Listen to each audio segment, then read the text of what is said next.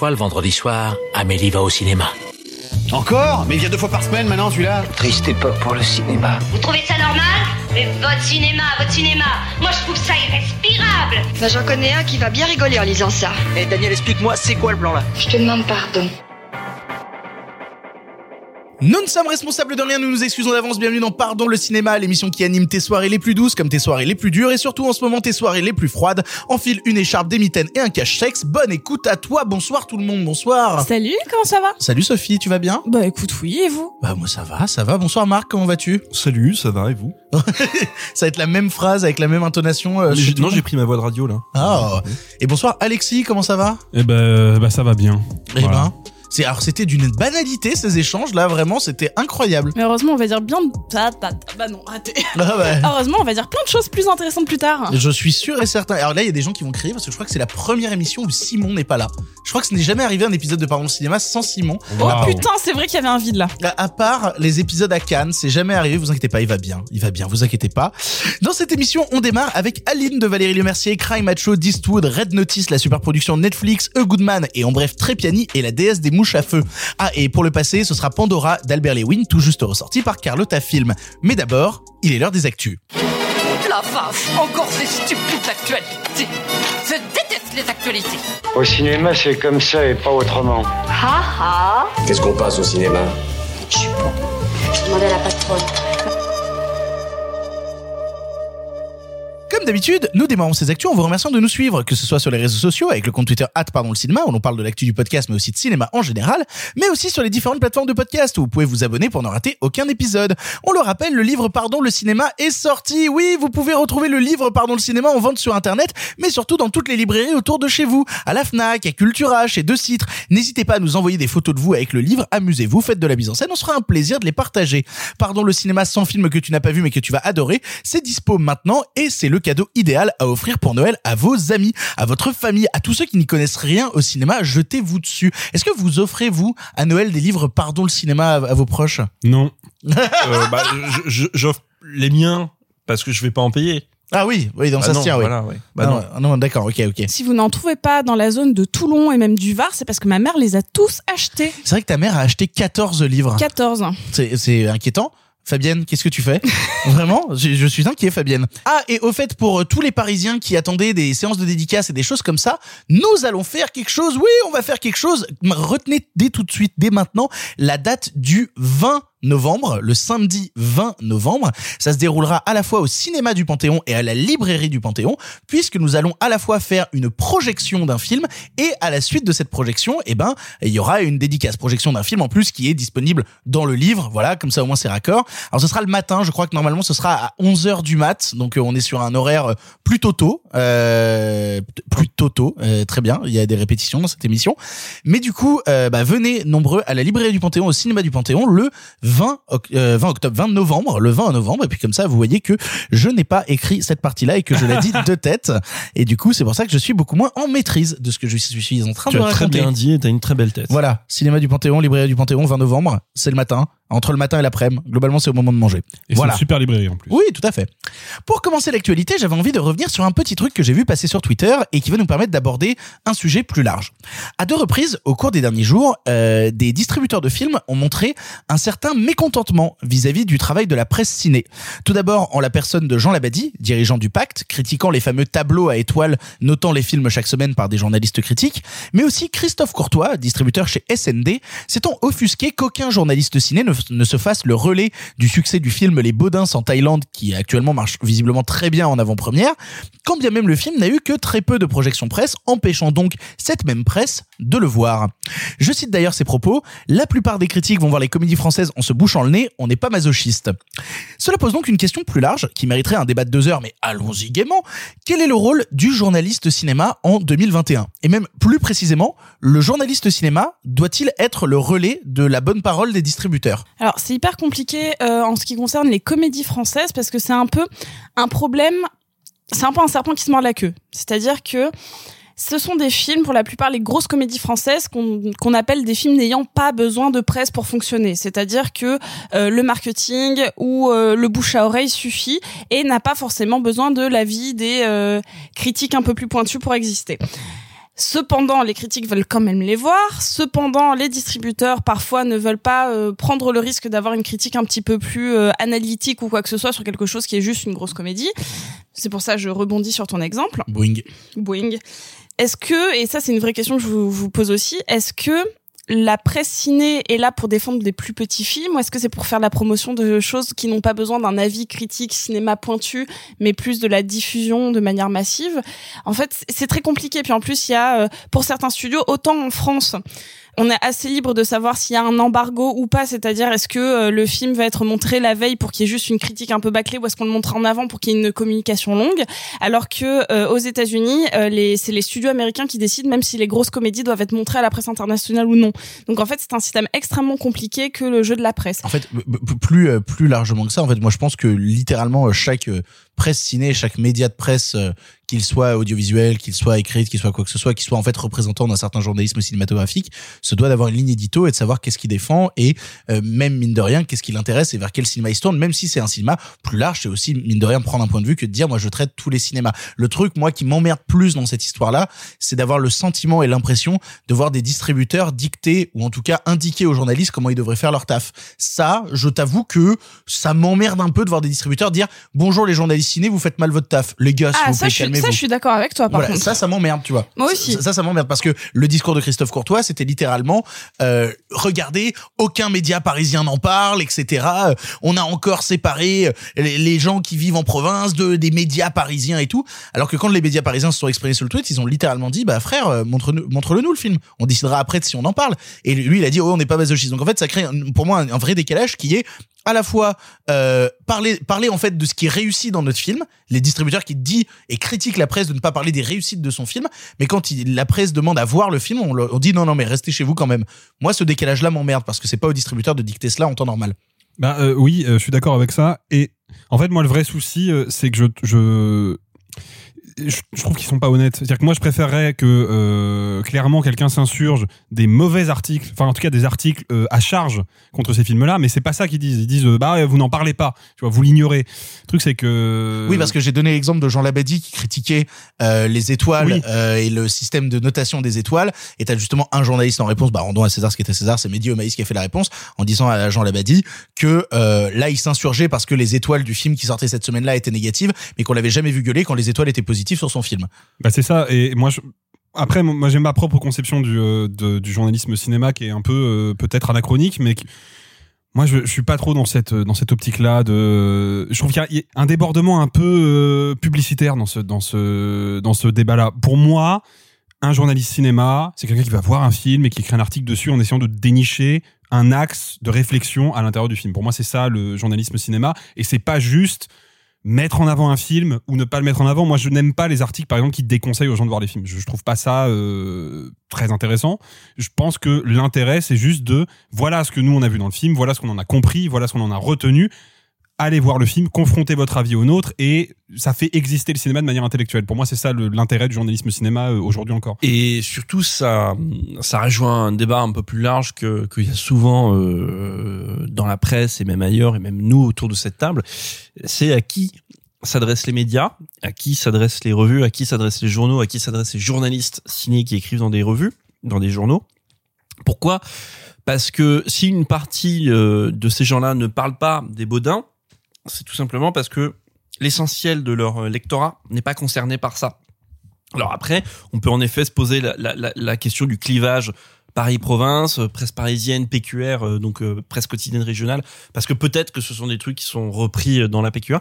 Il y avait là, il y a pas longtemps, il y avait un, un débat assez intéressant au, au Forum des images sur la sur la place de la critique française euh, et qui où justement euh, le dans le débat c'était assez malin parce qu'évidemment ils avaient fait venir des gens bah, des, cahiers, il y avait Philippe Rouillet et tout, mais il y avait par exemple une personne qui venait de qui écrivait pour une 8 ou 9 euh, journaux de presse quotidienne régionale et aussi un mec du Hollywood Reporter. Et donc ce qui c'était intéressant, c'est d'avoir leurs avis qui sont complètement différents parce que elle, elle a pas du tout les mêmes enjeux que quand on écrit pour euh, les cahiers, pour positif, pour même première.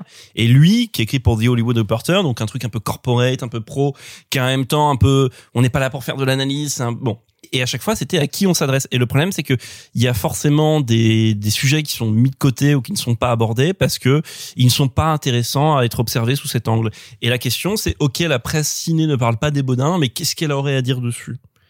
C'est un phénomène ok très bien parce que les épisodes des Baudins font au- autant d'audience que Oui, mais Colanta le Ok, très distributeur bien. voudrait qu'on soit, enfin, que les journalistes ciné soient le relais, mine de rien, de ce succès. C'est c'est pour ça que normalement, quand on bosse sur un film en tant qu'attaché de presse, on fait d'abord ce qui s'appelle une stratégie presse. En effet, il y a des films, ça vaut pas la peine de le montrer à Télérama.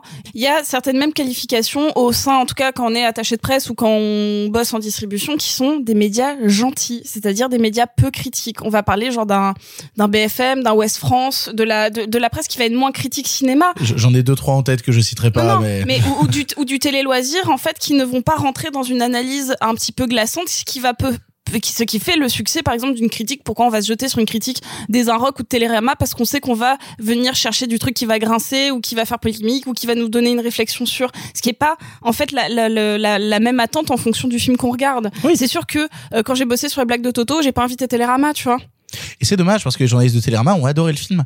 Non mais Non, j'en sais rien. non mais en Non. plus, mais, c'est un, c'est un exemple parmi tant d'autres. Mais c'est parce que en effet, qu'est-ce qu'on aurait pu avoir sur Télérama alors que Télérama pourrait aussi défendre un plus petit film? Enfin, tu vois, genre il y a, il y a ce truc-là qui. euh, Et, et tu vois, c'est dur parce que dans le même temps, t'as as une bonne partie de la presse ciné qui, qui- où c'est dur d'exister, c'est dur de faire valoir ton indépendance parce que cette indépendance, elle est malgré tout ce qu'on pourra dire, elle est conditionnée par le fait qu'une partie de la vie, de la presse ciné Simon n'est pas là pour en parler, mais il, il le sait forcément. Une partie de la presse ciné vit des partenariats avec les distributeurs euh, pour dire. Alors parfois, ce sont des partenariats qui sont tout à fait de manière totalement euh, honnête, transparente. On, on, on défend un film, on a un partenariat, bon. Mais mais le problème, c'est que ça, c'est pas une généralité de la presse. La presse n'est pas là non plus pour être passe-plat des distributeurs, même en situation de crise, tu vois. Parce que c'est aussi ça le truc, c'est de dire au moment où le cinéma a besoin de voilà. Euh, repartir sur des bonnes roues, etc. C'est pas une raison pour que la presse et les critiques soient plus euh, cordiaux que d'habitude, parce que d'ailleurs il y a tout autant de bons films qui sortent. Et le job du critique aussi, c'est dans cette masse et cette énorme masse de films qui sortent chaque semaine, c'est aussi de faire un minimum le tri.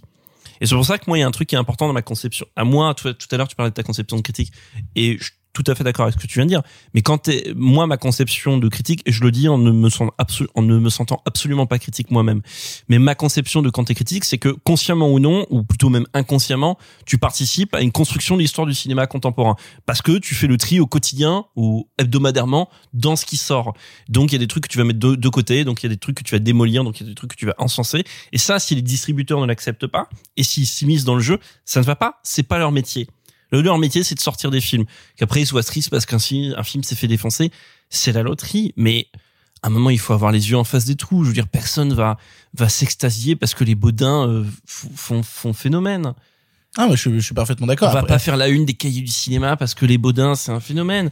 J'adorerais la une des cahiers du cinéma sur les Baudins en Thaïlande. Waouh. Oh là là, mais je vote ça. Mais ça, ça devait pas servir à, ça normalement le rachat des cahiers du cinéma? Ça devait pas servir à, à étendre à un grand public? Bah, on a la solution du coup. Mettez. Oh, tu vas euh, avoir des problèmes, toi. hein. Oui, tu vas des avoir des problèmes. Et ben voilà, vous l'attendiez, j'ai la solution euh, pour que les cahiers du cinéma soient plus grand public. Mettez les Baudins en Thaïlande C'est marrant que du coup, Victor Bonnefoy, il deviendra pas rédacteur au cahier du, euh, au cahier du Euh, du cinéma non non pas du tout mais c'est marrant parce que tu parlais justement de la notion de, de, de passe plat Euh, il y a des médias qui, qui font passe plat mais qui ont toute conscience de cause moi je sais pour avoir travaillé et pour travailler dans plusieurs médias je sais quand je suis là dans un argumentaire dans une analyse plus profonde et quand parfois je suis là pour défendre des films et où je suis dans une position où j'ai choisi moi-même de me mettre dans cette position de défendre ces films là donc il y a aussi mine de rien la conscience aussi de certains journalistes qui savent très bien ce qu'ils sont en train de faire et il y en a pas un qui est moins bien que l'autre Bah, euh, pour rebondir sur ce que tu dis. euh, Boeing. le- Airbus. Oh. Oh là là Oh, on l'avait jamais fait celle-là Non, il a fallu 67 épisodes. Hein 67 épisodes. Quand même.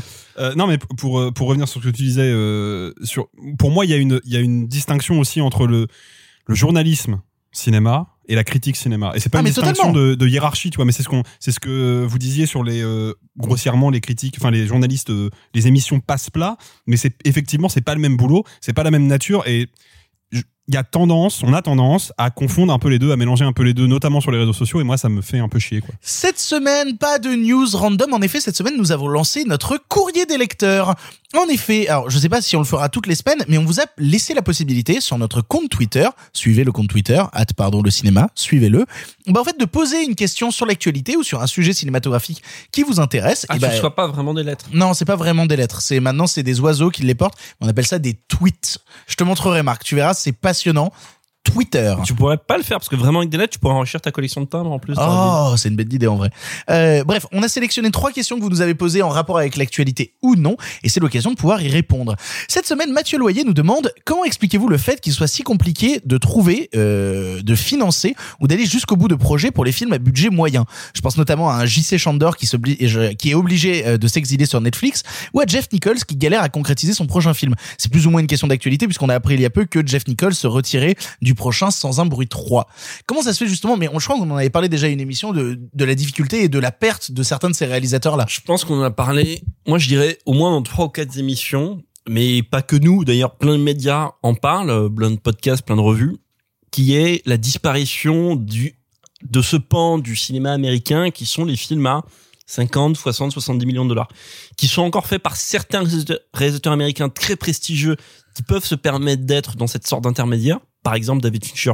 Et encore, ça dépend des films et ça dépend des budgets.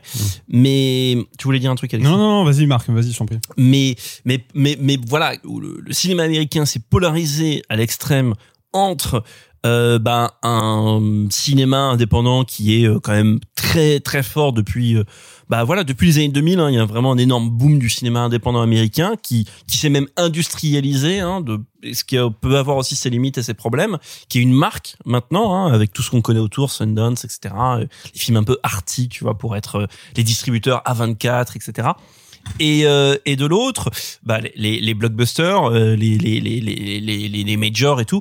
Et surtout avec maintenant la tendance qui veut qu'on fasse un film indé on est remarqué et boum au deuxième film on est sur un film à 200 millions de dollars. Et ensuite c'est dur de rétropédaler. Ensuite c'est dur de revenir vers un tout petit cinéma. On l'a vu euh, sur des cinéastes comme Gareth Edwards qui qui qui- voilà qui est passé de de de Monsters ensuite qui a fait Godzilla ensuite qui a fait Star Wars. Il a fait un film depuis Star Wars ou pas? Euh, je crois Euh, pas. euh, je crois pas Je crois même pas plus. qu'il développe de nouveaux projets. Voilà, un peu disparu. mais qui sont des qui sont des carrières qui sont du coup difficiles à, développer parce qu'elles n'ont plus le même schéma d'évolution d'il y a euh, disons 20, 30 ou 40 ans.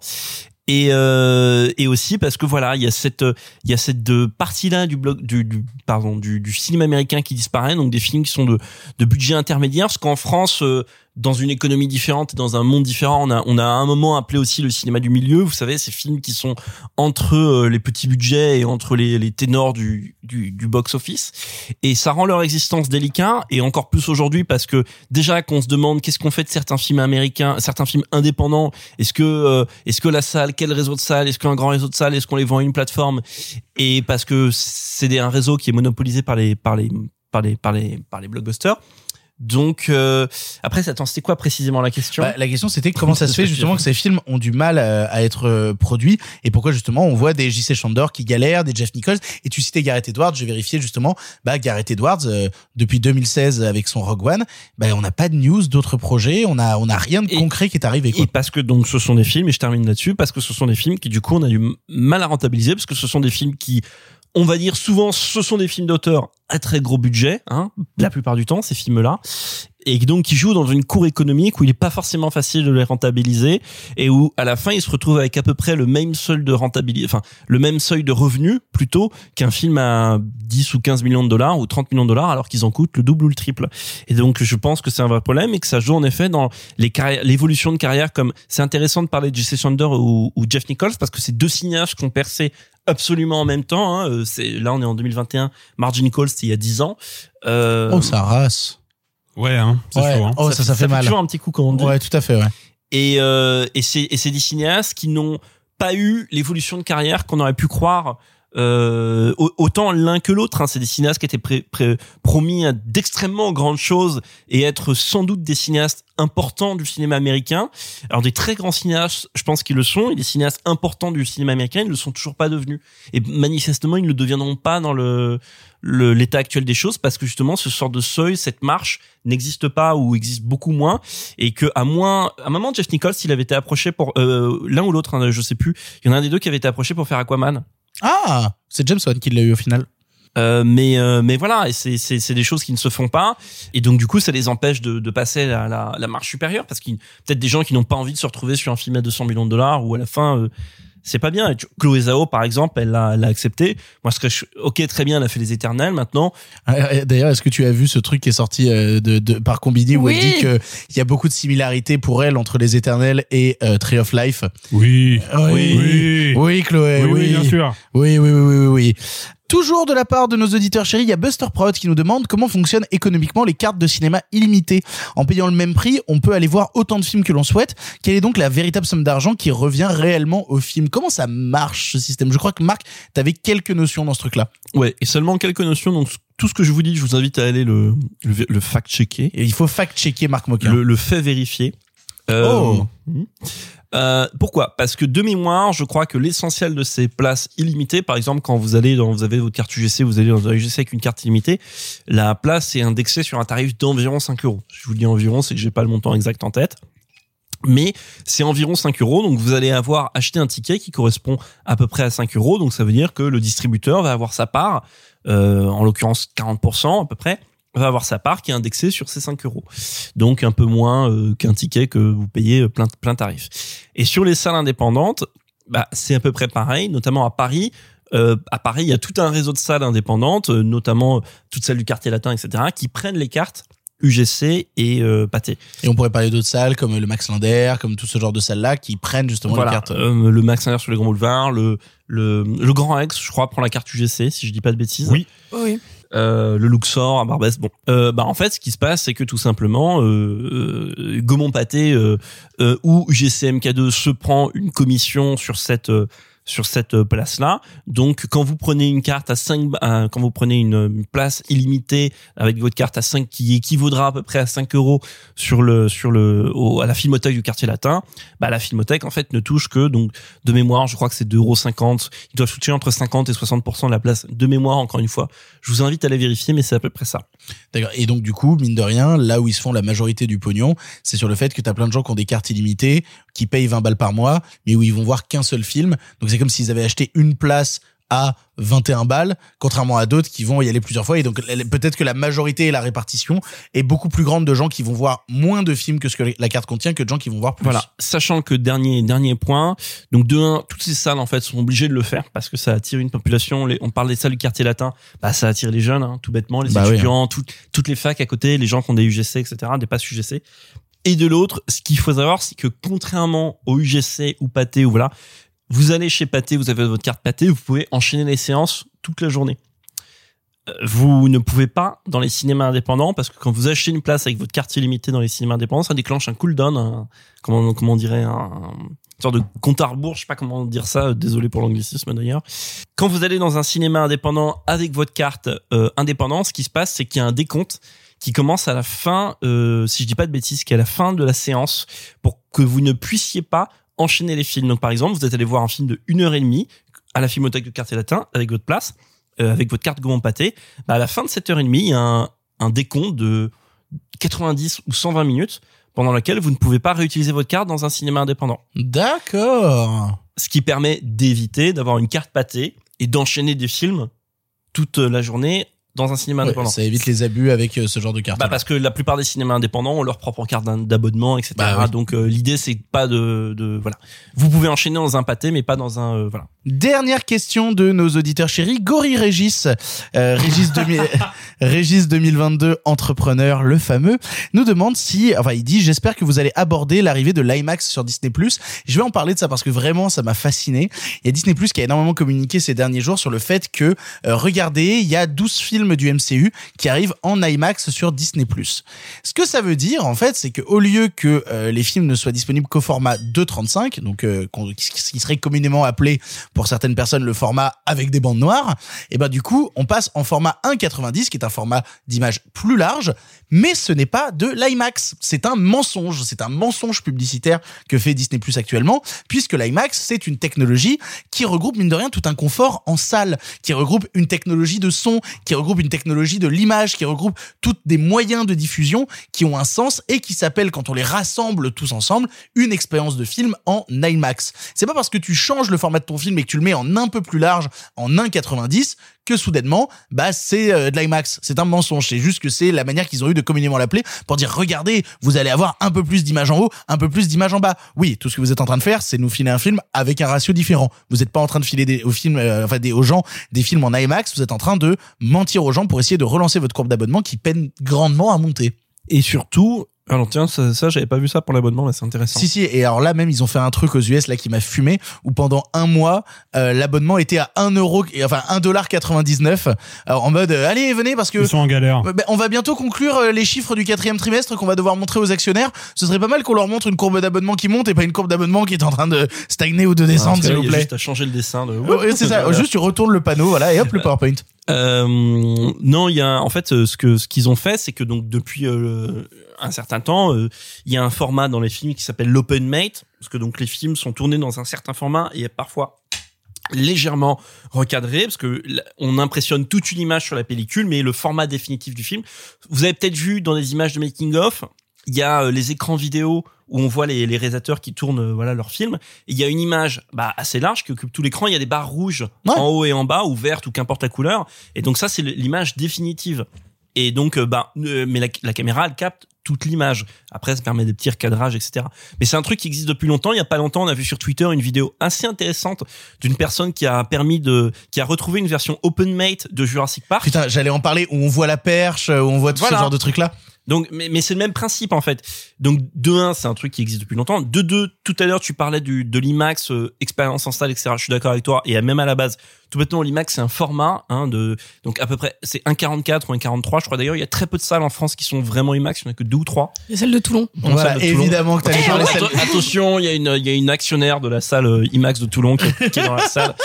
Euh, mais parce que la plupart des salles IMAX en France sont en 16 neuvième, ce qui n'est pas vraiment de l'IMAX. Et, euh, et dernière chose, euh, moi, ça, ce que je trouve très intéressant, c'est de, c'est d'assumer, mais, mais, mais dans ce cas-là, au fond, ça me paraît euh, euh, total dans la réflexion de la part de Disney, d'assumer qu'il y a des films qui sont faits sans logique de cinéma, sans logique de cadre.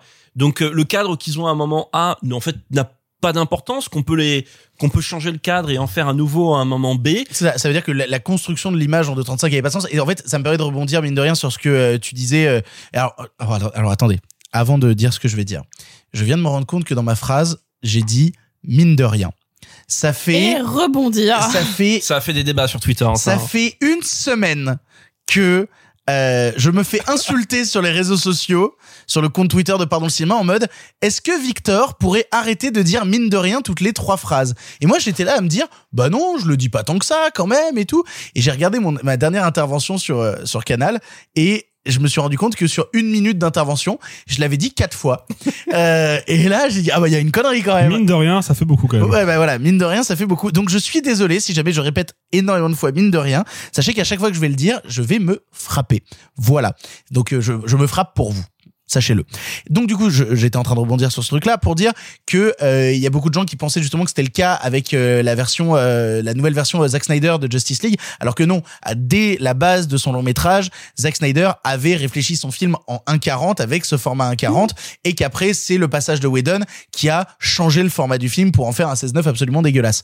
Et euh, du coup, ça niquait complètement les ratios de, euh, de Zack Snyder qui avait construit son image avec un certain ratio. Et quand tu regardes la version euh, Justice League de Zack Snyder, qu'on l'aime ou qu'on l'aime pas, tu te dis ah bah merde, l'image elle, un- elle, elle a quand même vachement plus de sens et de composition comme ça. Et donc là, c'est le dispositif inverse, c'est prendre une image qui a eu un sens de la part de certains réals à un moment et en faire quelque chose qui n'a donc plus de sens cinématographique. Et et t'as des réals qui parfois cadrent, des réals et des chefs-op qui parfois cadrent dans les deux formats ou plusieurs formats. Euh, je vais prendre un exemple que j'aime pas trop, mais vous prenez Dunkerque par exemple. Dunkerque a une version scope qui est, qui est cadrée en scope et une version IMAX qui est cadrée en IMAX. Sur le plateau, ils ont réfléchi les deux versions. J'aime pas la version IMAX de Dunkerque. J'aime pas l'IMAX en général, mais je peux au moins ça a été pensé comme tel par Oui. les auteurs de l'image du film. C'est-à-dire qu'ils ont pensé les deux versions. Kubrick d'ailleurs faisait ça. Shining, ça a été tourné dans les deux versions. Pourquoi? Parce que euh, Kubrick avait vu 2001 à la télé, en, à l'époque où les télés étaient en 4 tiers, et, euh, et, et donc 2001 avait été euh, pan scan, euh, croppé en 4 tiers, il avait pété les plombs et donc à partir de ce moment-là, il s'était dit qu'il tournerait tous ses films dans deux formats, un format cinéma et un format pour l'exploitation vidéo. Donc ça, c'est des choses qui arrivent depuis longtemps, mais c'est dès le tournage. On va pas me faire croire que ces films sur le plateau, il s'imaginerait que X années plus tard, ils seraient exploités dans un autre format. Bah, et même qui serait exploité sur Disney+. En fait, moi, le, le, le vrai souci, euh, outre le fait que définitivement Disney, ça devient n'importe quoi. Euh... Ça n'a jamais été n'importe quoi par le passé. C'est nouveau. Oui, c'est nouveau. D'ailleurs. Disney, c'était une très bonne firme. Alors après, ils font quand même parfois des très bons films, notamment là, ils en sortent un bientôt qui s'appelle Encanto, donc on aura l'occasion d'en reparler. Je trouve ça vraiment très cool. ah ouais, ouais, le ouais. remake de Coco, ouais. Voilà. Mais alors ça n'a absolument rien à voir. Comment trigger Victor en 40 secondes? Euh, Non, mais moi, le vrai souci euh, que j'ai avec ça, c'est que c'est une preuve supplémentaire que les éléments du langage cinématographique les plus spectaculaires, pour les firmes comme euh, comme la firme aux grandes oreilles, pour reprendre une vieille expression, euh, deviennent juste des arguments marketing.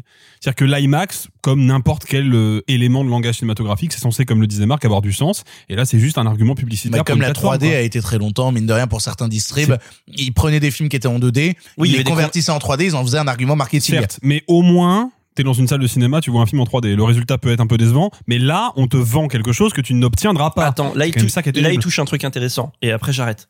Parce que là, on commence à faire long sur ces Tout lectures. l'argument, tout l'argument gadgetaire du cinéma, il existe depuis vraiment longtemps et à chaque fois, il avait pour but de valoriser la salle de cinéma par rapport aux, aux- aux autres euh, expériences audiovisuelles entre guillemets.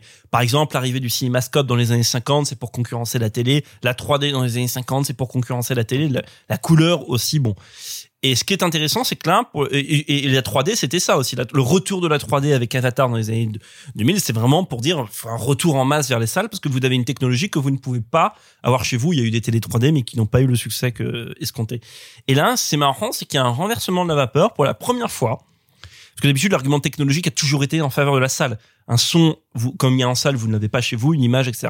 Et là, pour la première fois, il y a un retournement où on utilise l'argument technologique pour une plateforme, pour un film, des films à visionner sur une plateforme dans un dans un format entre guillemets inédit. Ça c'est intéressant. Je dis pas que c'est bien, attention, ça reste de la merde, mais c'est un- c'est non, c'est intéressant dans l'histoire du marketing des techniques.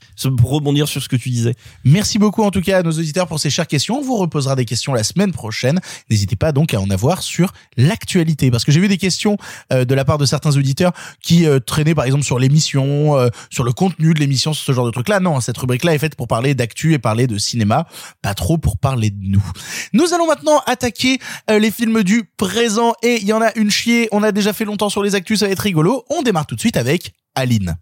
J'ai des grands rêves pour elle, puis je le sais qu'elle va les atteindre. Faut qu'elle voie autre chose, qu'elle sorte de vos jupons. With? With. Catch Without. Il faut pas se le cacher. euh, question d'audition, il y a quand même un petit trafic à effectuer. Je m'inventerai reine pour que tu Allô? me tiennes. Je me ferai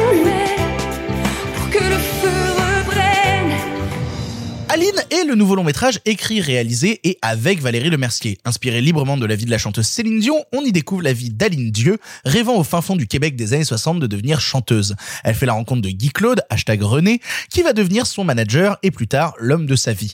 Entre chansons bien connues et amour hors du temps, nous avons tous vu le film ici et c'est Alexis qui commence. Alexis, qu'est-ce que tu as pensé d'Aline? Euh, bah, je vais pas y aller par quatre chemins. Je, je pense qu'Aline est un film raté. Je n'irai peut-être pas jusqu'à dire que c'est un mauvais film. J'ai pas passé un moment particulièrement désagréable devant le film.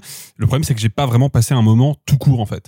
Je, moi, j'ai pas pu m'empêcher pendant toute la projection de comparer dans ma tête, même si c'est comparaison n'est pas raison, mais de le comparer à euh, Clo-Clo de Florent Emilio Siri, autre biopic sur une euh, sur une pop star euh, qui est Claude François.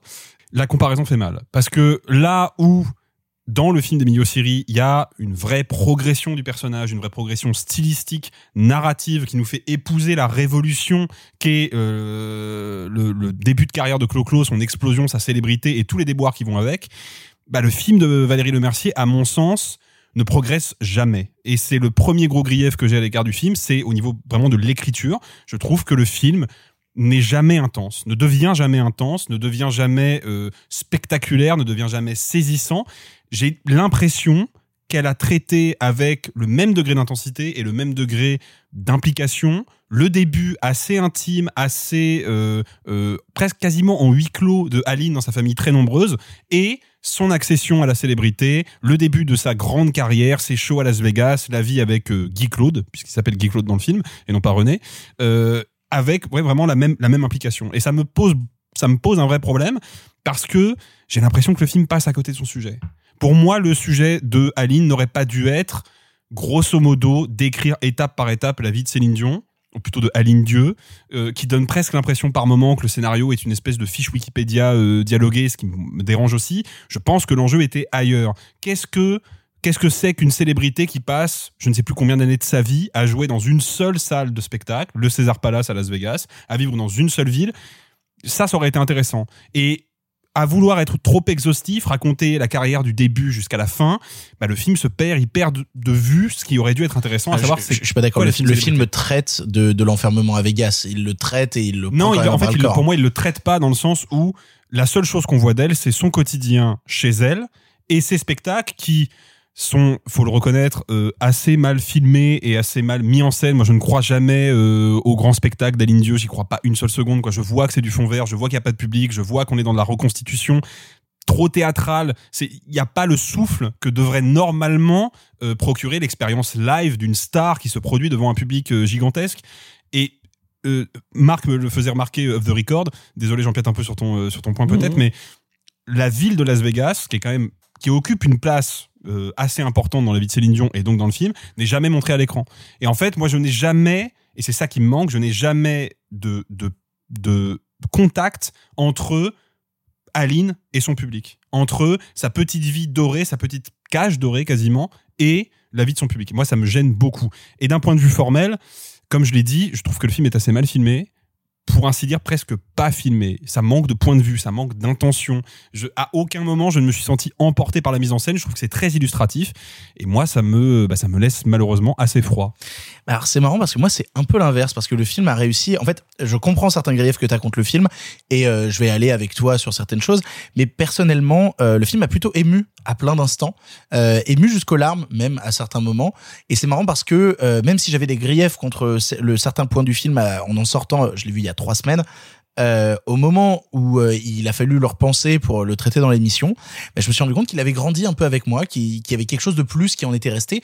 Et ce qui en était resté, mine de rien, c'était les sentiments que Valérie Le Mercier met dans l'histoire, et notamment le grand amour qu'elle a pour ses personnages. S'il y a deux personnages qu'elle aime plus que tout et qu'elle veut mettre en valeur, c'est le personnage bon de Guy Claude qui joue son mari dans le film, mais aussi le personnage de la mère.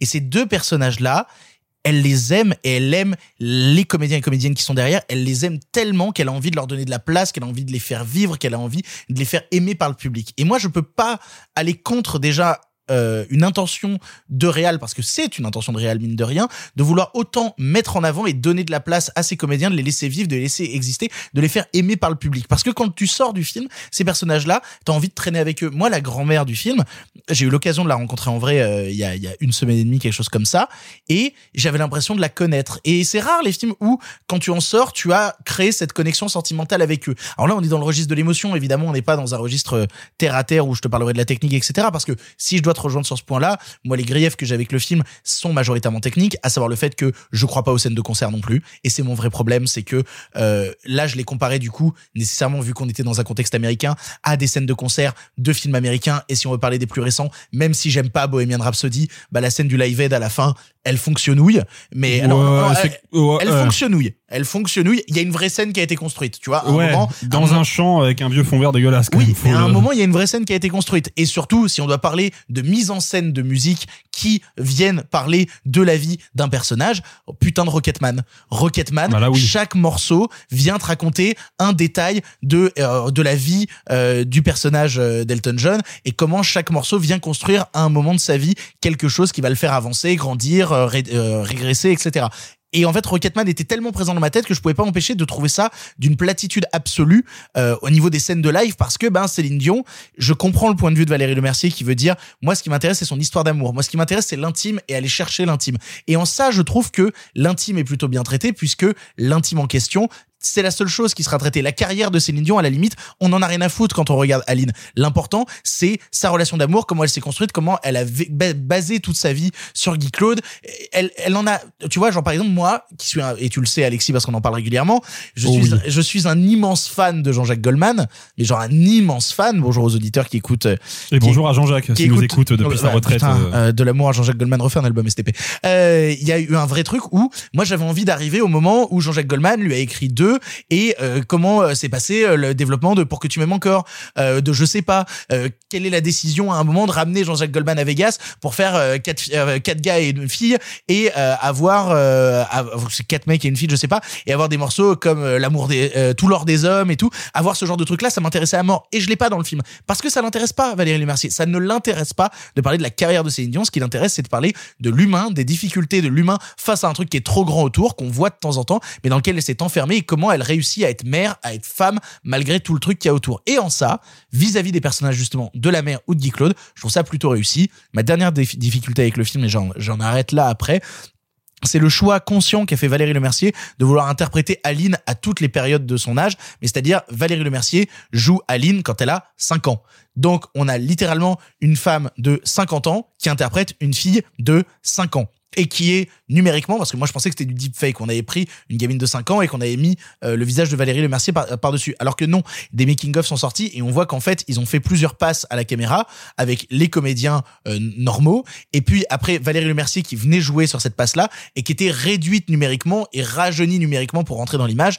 Et alors là on est vraiment dans un entre deux vous on, on parle de vallée dérangeante bah pour moi c'est ça. C'est cette uncanny valley là c'est ce truc où tu fais ah ça ça marche pas. Mais je comprends le point de vue et la volonté de dire que bah vu que l'histoire entre Guy Claude et Aline bah il y a toute une histoire mine de rien qu'elle est jeune et tout pour faire avaler l'histoire plus facilement au public, c'était beaucoup plus simple d'avoir Valérie Lemercier qui la joue à toutes les à tous les âges et pas tomber dans des difficultés et des polémiques qui pourraient rentrer après sur l'histoire.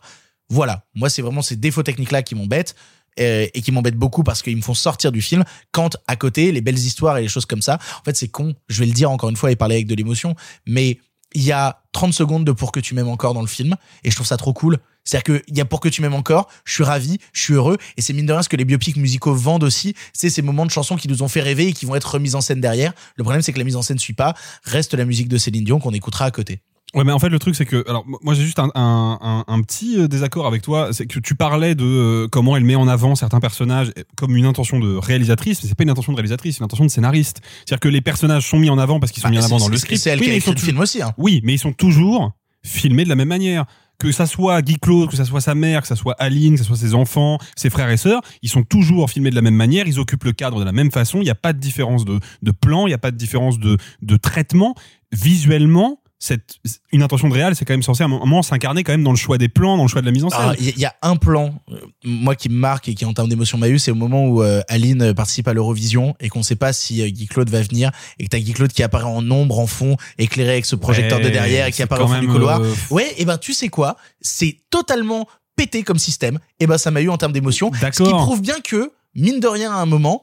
Euh, même l'abandon technique a réussi à passer derrière le fait qu'elle avait réussi à me faire croire à l'existence de ces personnages-là et à l'amour que j'avais pour eux.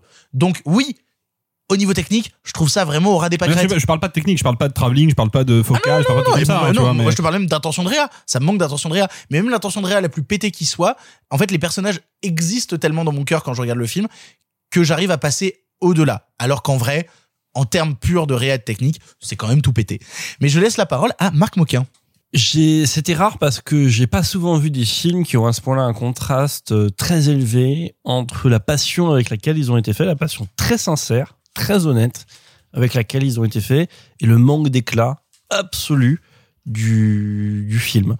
Parce que c'est, euh, voilà, c'est, c'est, moi je rejoins absolument l'avis d'Alexis euh, là-dessus, c'est, c'est vraiment plat du début à la fin, plat dans l'histoire, plat dans la, dans la mise en scène, plat dans la photo, etc.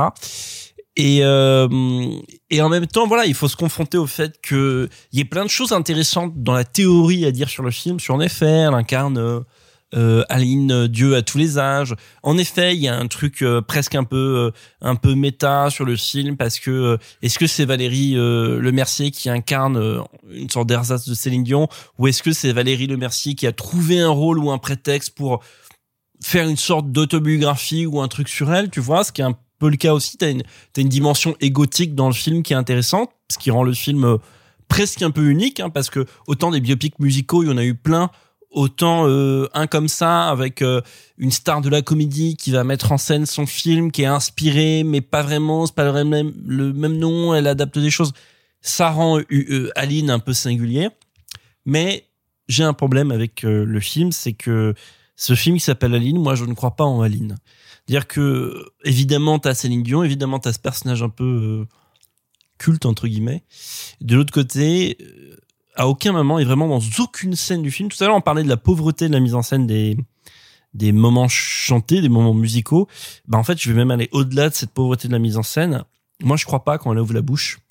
Je vois qu'il y a un mix musical qui a été mis donc il y a de la synchro labiale, Il y etc. a un, un lip sync. Enfin, vraiment, elle Voilà. lip sync dessus, elle lip sync pas très bien. Et, et je ne sais pas si c'est un problème du des chansons qui ont été choisies ou un problème de mise en scène ou un problème de, de jeu ou un problème de mixage par exemple. Mais par exemple, je ne crois jamais que la voix que je vois à l'écran, elle sort du personnage, du corps de Valérie Le Mercier. Je n'y crois pas. Ça ne fonctionne pas. J'arrive à y croire quand c'est Jérémy Régnier, donc Claude François. Pourtant, c'est pas sa voix.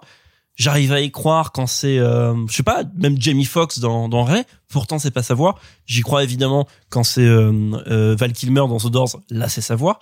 Mais, mais si tu veux parler de gens qui euh, dont c'est la voix, euh, bah, je vais reprendre l'exemple de tout à l'heure. euh, Dans Rocketman, J'ai- euh, pas vu, c'est pour ça que j'ai bah, pas bah, C'est Taron Egerton qui a repris toutes les chansons. Mais, mais ça pourrait. En fait, j'ai- j'ai quand même pris des, des, des exemples où c'est pas leur voix parce que ça ne me choquait pas. Donc déjà, j'y ai pas cru et ça m'a très vite projeté en dehors du film parce que dans les scènes où elle est jeune, bah ça crée une sorte de, on se on se met à 1000 kilomètres du film.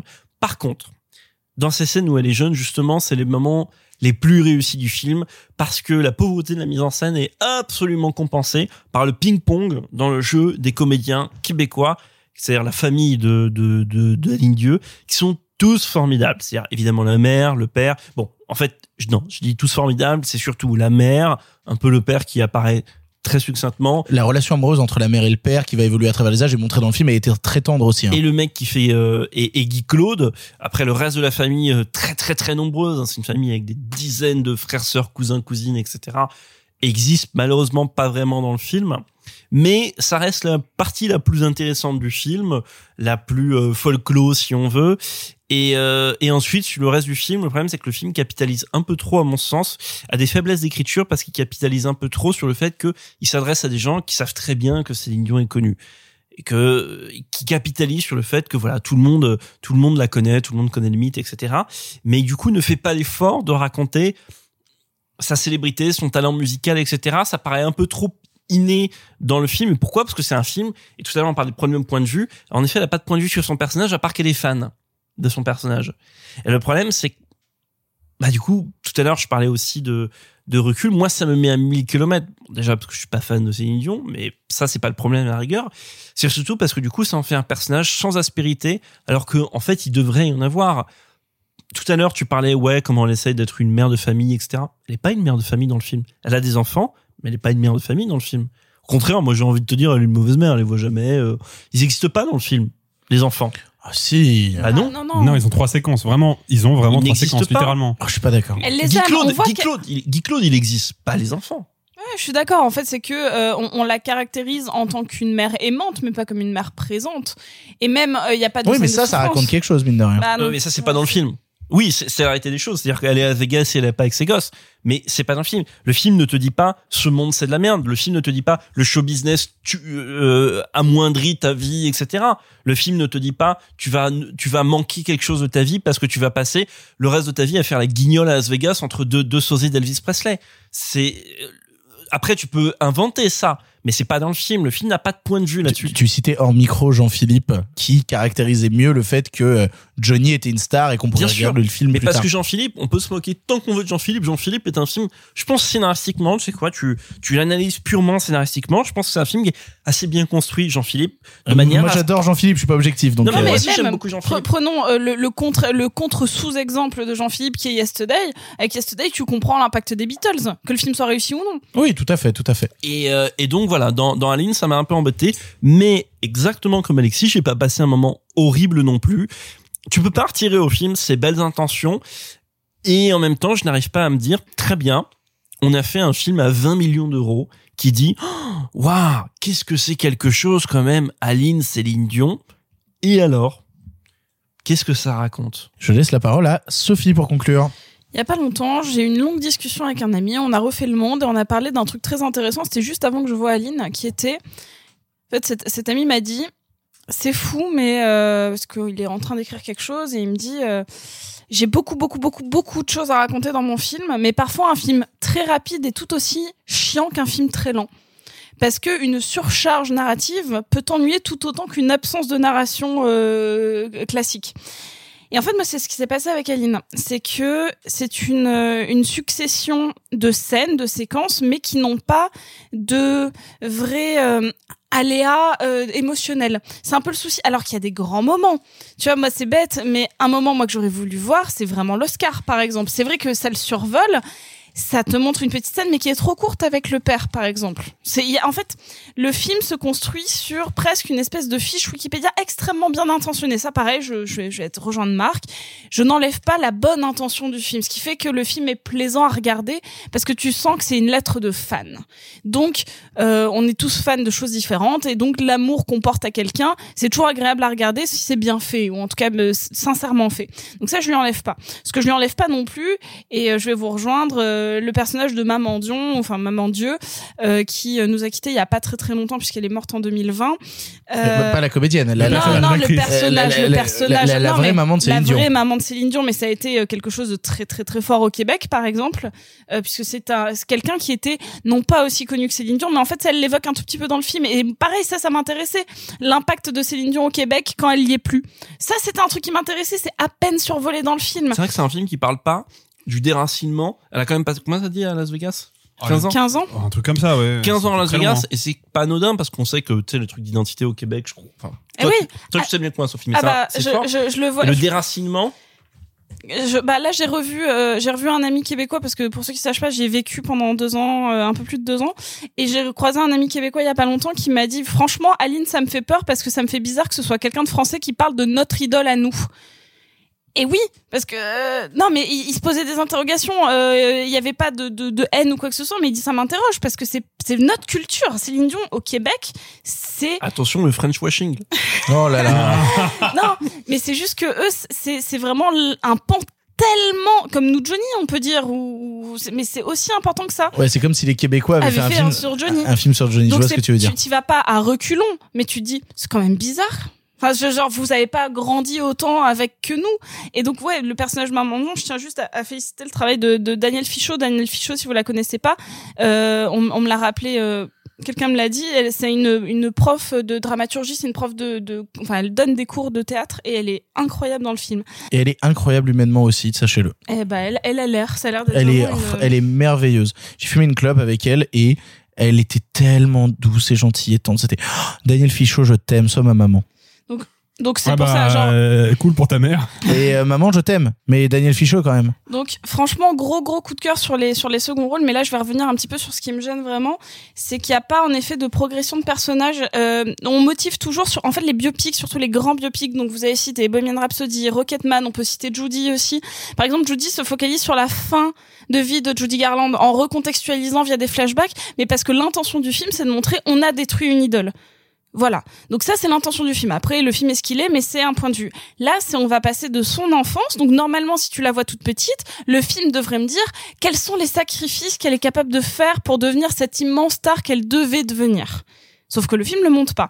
Bon, donc elle est très proche de sa famille, euh, donc peut-être que c'est le sacrifice. Sauf que non, on nous montre qu'elle travaille avec son frère, qu'elle vit avec sa sœur, qu'elle appelle ses parents tout le temps. Donc là non plus, il y a pas de truc. Donc j'arrive pas à comprendre ce que le film veut me dire à part qu'elle l'aime. Et donc il y a cette dualité entre l'intime qui nous lance tout le temps des perches pour essayer de, rentrer un peu plus dans la psyché de cette idole mondiale qu'est Céline Dion, qui m'intéresse parce que j'imagine que Valérie Le Mercier a dû faire des tonnes de recherches sur des trucs que nous on sait pas sur l'intimité de Céline Dion, euh, mais paradoxalement, elle veut aussi montrer à quel point sa carrière est ouf. Sauf que comme elle prend pas les grands moyens pour faire des putains de scènes musicales dingues et qu'elle utilise assez peu au final les chansons de Céline Dion dans son film, de manière très courte, elles sont, elles c'est ponctuent. très coupé. hein. Oh, oui, alors, très mais coupé. alors, mais alors, moi, la vraie question, c'est euh, vu que le film, euh, je crois, n'a pas été approuvé par Céline Dion, est-ce Bah qu'elle aurait eu les droits d'utiliser plus des chansons Bah, en de fait? base, est-ce que vous savez quel est le, le titre original du film? Non, pas du tout. De base, ça s'appelle La vraie vie d'Aline Dieu. Comme si c'était un petit truc pour dire que c'était vraiment pas Céline Dion. Ce que je trouve assez intéressant pour dire à quel point c'est fictif. Mais alors, dans ce cas-là, si on assume à un point dingue que ce soit une fiction très inspirée d'eux, bah putain, elle aurait pu aller plus loin sur certains trucs. Elle aurait pu grossir un peu des choses. Tout à fait. Et donc, bah, moi, c'est ça qui me gêne. Je déteste pas le film. Il réussit pas mal de choses. euh, mais il y a cette dualité entre tu veux montrer quoi? Tu veux montrer à quel point cette petite fille euh, qui a vécu dans la banlieue de Montréal est devenue l'une des plus grandes stars au monde qu'on comprend pas parce qu'il y a très peu de scènes avec des fans, il y a très peu de grosses scènes de concert. Donc ça, on le comprend pas. Ou est-ce qu'elle a voulu montrer l'intimité d'une des plus grandes stars mondiales? Et donc, en fait, pour moi, c'est ça. C'est qu'elle ne montre ni l'un ni l'autre et qu'elle effleure les deux Et sujets. dans ce cas-là, t'inventes un nouveau personnage. Ben et oui. tu fais Guy. Vous voyez Guy. Oui, Guy, voilà. Guy, c'est parfait, par exemple. Alors moi je, je voudrais juste rajouter un truc, je suis d'accord avec euh, avec ce qu'a dit Sophie. mais Moi il y a un truc que Marc a dit euh, euh, tout à l'heure euh, sur le enfin sur la question de la enfin pas Marc pardon, parce que un truc que Victor a dit tout à l'heure, Ah, je vais y arriver. Euh, désolé Marc pour le pour le faux espoir. Homme 2, du coup. Voilà. Homme Euh, deux. non, tu parlais tout à l'heure du, de, de- du fait que le film arrive à passer au-delà du, euh, de, des problèmes de mise en scène. Bon, Il y a, a été relevé par Marc et par Sophie le fait que le lip sync est vraiment dégueulasse et c'est un fait. Mais le truc c'est que je suis désolé, je vais encore comparer le film avec Clo-Clo et c'est pas très, c'est pas très fair play, mais tant pis. Dans le Clo-Clo de Emilio Siri, Florent Emilio Siri, il y a un moment où Clo-Clo est au bord de sa piscine dans son moulin et il commence à chanter euh, les premières paroles de Comme d'habitude. Évidemment, ça n'est pas la voix de Jérémy Régnier, ça n'est pas non plus la voix de Claude François parce qu'on n'a pas les enregistrements de Claude François euh, quand il répète euh, autour de sa piscine. Donc c'est un imitateur. Et en l'occurrence, l'imitation, elle est, à mon sens, assez mauvaise, mais j'y crois quand même. Et pourquoi j'y crois? Parce que la mise en scène de Florent Emilio Siri, dès le début du film, m'a fait accepter l'idée que je voyais Claude François. Et malheureusement, Valérie Lemercier, à mon sens, à aucun moment ne me fait avaler l'idée que je regarde le pendant fictif de Céline Dion. Ce qui fait que je ne crois pas à ce qu'elle me montre. Bah, moi, j'aime Daniel Fichot. Voilà. Moi aussi. Et- Est-ce qu'on aime tous Daniel Fichot Est-ce qu'on aime la Je crois que oui. Allez, Voilà, ah bah voilà. Bah, Des c'est bisous bon. à Daniel Fichot. Vous l'aurez compris, on est plutôt divisé sur Aline de Valérie Lemercier. On vous laissera le voir en salle pour vous faire votre propre avis. D'un autre côté, c'est le meilleur démarrage de la semaine, Aline. Donc, vous avez l'occasion d'aller le voir normalement. Vous êtes déjà beaucoup à l'avoir vu et n'hésitez pas à nous dire sur les réseaux sociaux ce que vous en avez pensé.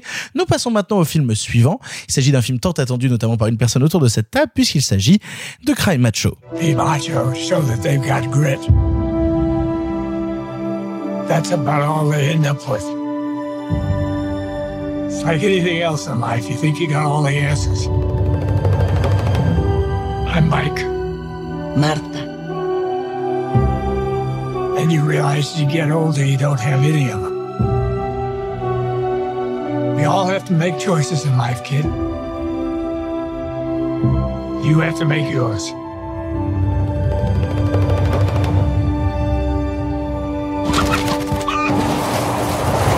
His name is Macho.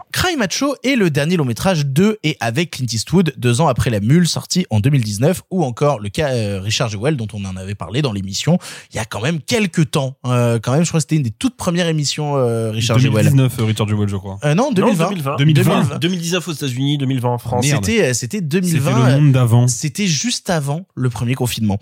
Entre drame et western, on y suit Mike, une star déchue du rodéo qui se voit confier une mission presque impossible, se rendre au Mexique pour y retrouver un adolescent turbulent et le ramener jusqu'au Texas. Mais pour ça, il lui faudra affronter la pègre mexicaine, la police et surtout son passé.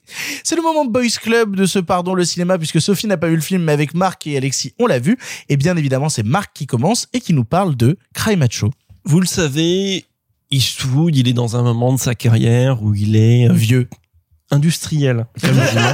Calme-toi, Victor. Bah, il a 91 ans, là, on va dire qu'on est vieux à Clint. 91 ans. Calme-toi avec il, Clint. il- Victor a raison, il est vieux, il le met en scène, mais ça on y reviendra. Parce que ça n'a pas toujours été le cas, même depuis qu'il est vieux. Euh, donc il est dans un moment de sa carrière où il tourne beaucoup. C'est quelqu'un qui, qui est réglé comme une horloge, il tourne tout le temps. Quand il a fini un film, il en commence un autre. Et je trouve que les 15 dernières années de sa carrière sont fascinantes parce que c'est un moment, et, et je dirais même, même les 5 ou 10 dernières années de sa carrière sont fascinantes parce que ce sont souvent des films qui divisent beaucoup. Euh, c'est une figure qui polarise encore beaucoup, à propos de laquelle on lit encore un peu toujours, toujours tout et n'importe quoi, notamment euh, à propos de ses aspirations politiques et tout. Et, euh, et quelqu'un qui est un des metteurs en scène les plus obsessionnels, qui a été, en tout cas, les plus obsessionnels dans ses 50 ans de carrière, entre la construction et la déconstruction d'une image. Et maintenant, ça fait un bout de temps qu'il est sur la déconstruction depuis Grand Torino, si vous voulez. Grand Torino, c'était en 2008, donc c'était il y a 13 ans. Et, euh, et Macho, c'est intéressant parce qu'on pourrait se dire de loin, bon, c'est un peu la même chose que La Mule. Il a fait La Mule, qui est un très beau film dans lequel il avait, je pense, un peu tout dit et sur lequel il aurait pu s'arrêter en tant qu'acteur, du moins en tant que devant la caméra. Et ce qu'il faut dire, notamment d'ailleurs, je me permets de te couper, c'est que euh, le film Cry Macho est scénarisé par la personne qui a scénarisé La Voilà. Mule et Grand Torino. Nick Schenk, exactement.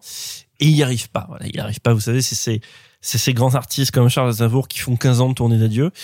Et euh, mais il y a quelque chose qui a évolué entre temps, notamment par rapport à Grand Torino. Déjà entre Grand Torino et la mule, parce que le grand, dans Grand Torino, il a un personnage, une sorte de manière d'enterrer le personnage, d'enterrer Harry, si vous voulez.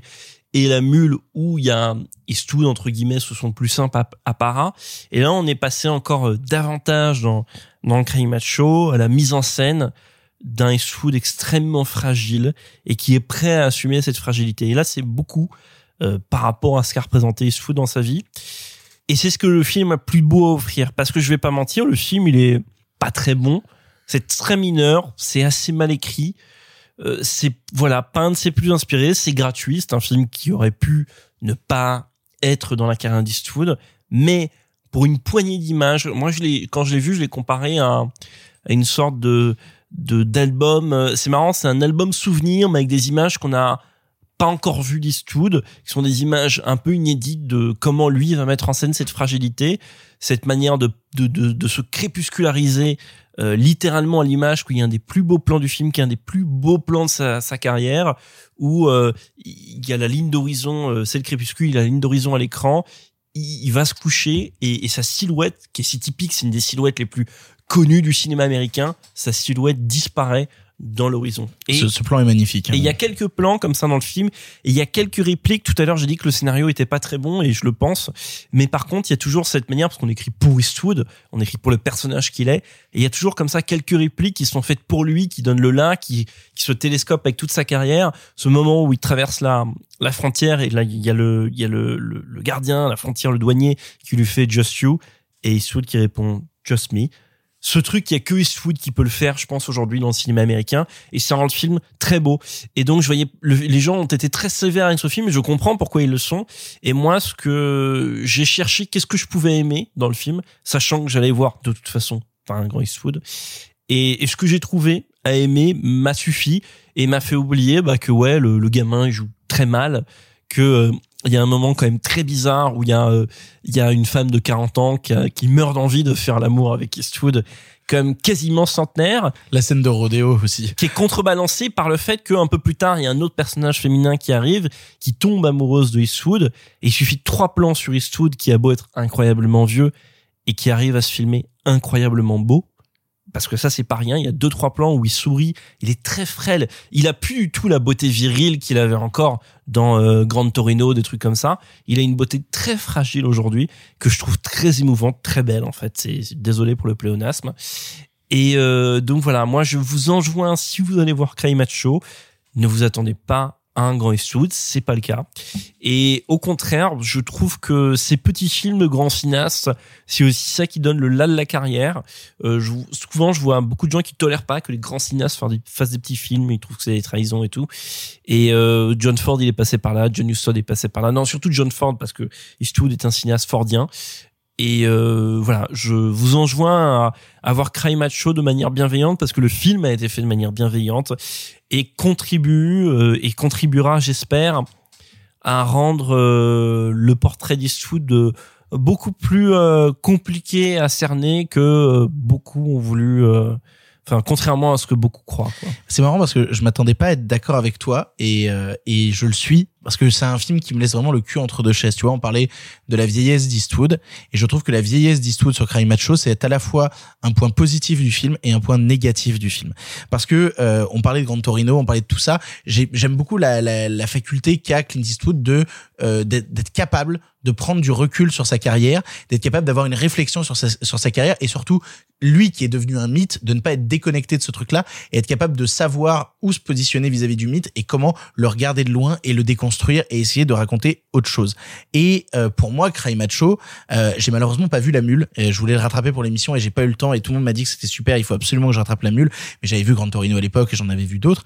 Euh, et même tu m'avais montré à l'époque euh, impitoyable et que je trouvais déjà intéressant parce que déjà au début des années 90 Clint Eastwood a une réflexion sur comment il met fin à sa période western comment il regarde avec du recul sa période western pour déconstruire ce qu'il était devenu dans le western c'est un truc que je trouve passionnant. Et c'est à ça que ça Cry Macho mine de rien. C'est à parler de ce que c'est que la vieillesse d'Eastwood et de faire une sorte d'adieu au cinéma parce que Cry Macho avant tout c'est un film qui pour moi parle de cinéma. C'est-à-dire qu'on a ce Clint Eastwood qui est devenu immobile qui est devenu lent qui a ce truc où la moitié des scènes du film qu'est-ce que je dis 80% des scènes du film il est assis il est allongé il essaye de pas trop bouger et en fait t'as l'impression que le monde autour de lui bouge que tout est en mouvement sauf Clint. Que Clint lui il a besoin de se reposer il a besoin de se poser. T'as même une scène dans un dans un diner un moment au Mexique où tout le monde est en train de, bouger de faire des trucs et il dit moi je vais me poser et je vais faire une sieste et je vais et je vais attendre. Et c'est ça c'est Clint Eastwood qui se pose qui attend et qui fait une sieste.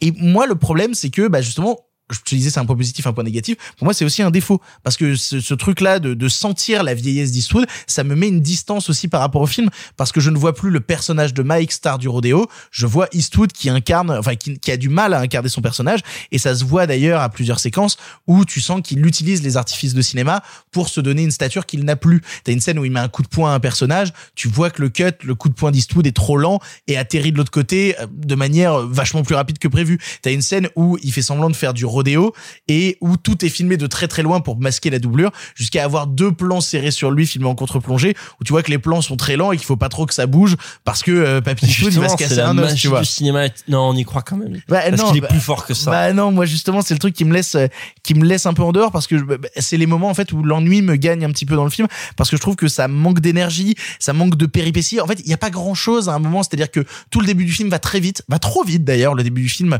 a besoin d'aller très très très vite jusqu'au moment où le film se pose et te fait 40 minutes où il n'a plus rien à raconter si ce n'est le fait qu'il est là, qu'il est encore là. Et donc du coup, à la fois ça m'ennuie parce que je me dis bah tu racontes rien film. Et en même temps tu racontes tellement.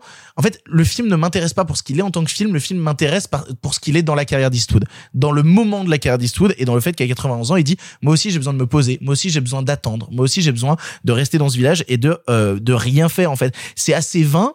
Le visage d'Eastwood, à part dans certaines scènes où il le joue vraiment de très près, tu parlais de la scène où il est très beau effectivement dans certaines scènes, mais il y en a d'autres où il est toujours cassé par son euh, caché par son chapeau parce que son visage est devenu quasi inexpressif, tu vois, il a ce truc un peu les dents serrées qui est un peu surjoué, moi qui me qui me laisse un peu de côté et en même temps, il y a une phrase du film que je trouve très très très très belle. En fait, il arrive dans un village et euh, il s'occupe d'aider des animaux et, et on lui amène un animal et il se tourne vers le gamin et il fait euh, I don't know how to cure old. Je sais pas comment soigner la vieillesse. Et pour moi, c'est encore une fois Clint Eastwood qui réfléchit sur sa carrière et qui fait, bah voilà, je fais un constat dans mon film, je suis vieux et ça, je peux pas le changer. C'est, un fait avec lequel je dois avancer, avec lequel je dois vivre. Donc voilà, c'est un film sur sa fin de vie, c'est un tout petit film, mais c'est un film qui semble ultra personnel, comme, comme une petite histoire qu'il aurait envie de se raconter à soi-même et de raconter aux autres. En ça, je trouve ça très touchant parce qu'il y a encore une fois un trope d'idée de Clint Eastwood qui fait de la passation avec euh, ce personnage de gamin qui est interprété avec le cul hein, ce gamin mais il y a cette idée de Clint Eastwood qui va faire une sorte de passation vers ce gamin, lui expliquer des choses, lui montrer le rodéo, le laisser à la frontière.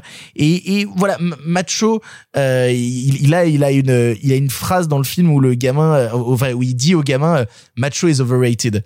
Où il dit c'est, ça sert à rien maintenant d'être macho, ça sert plus à rien. Lui, il n'a plus besoin d'être ça. C'est, il en est revenu de ce truc-là. Il a pris du recul sur sa persona de macho d'une époque et il a plus besoin de l'être. Et en fait, tout ça, je trouve ça touchant. Je trouve ça un très beau discours sur son cinéma.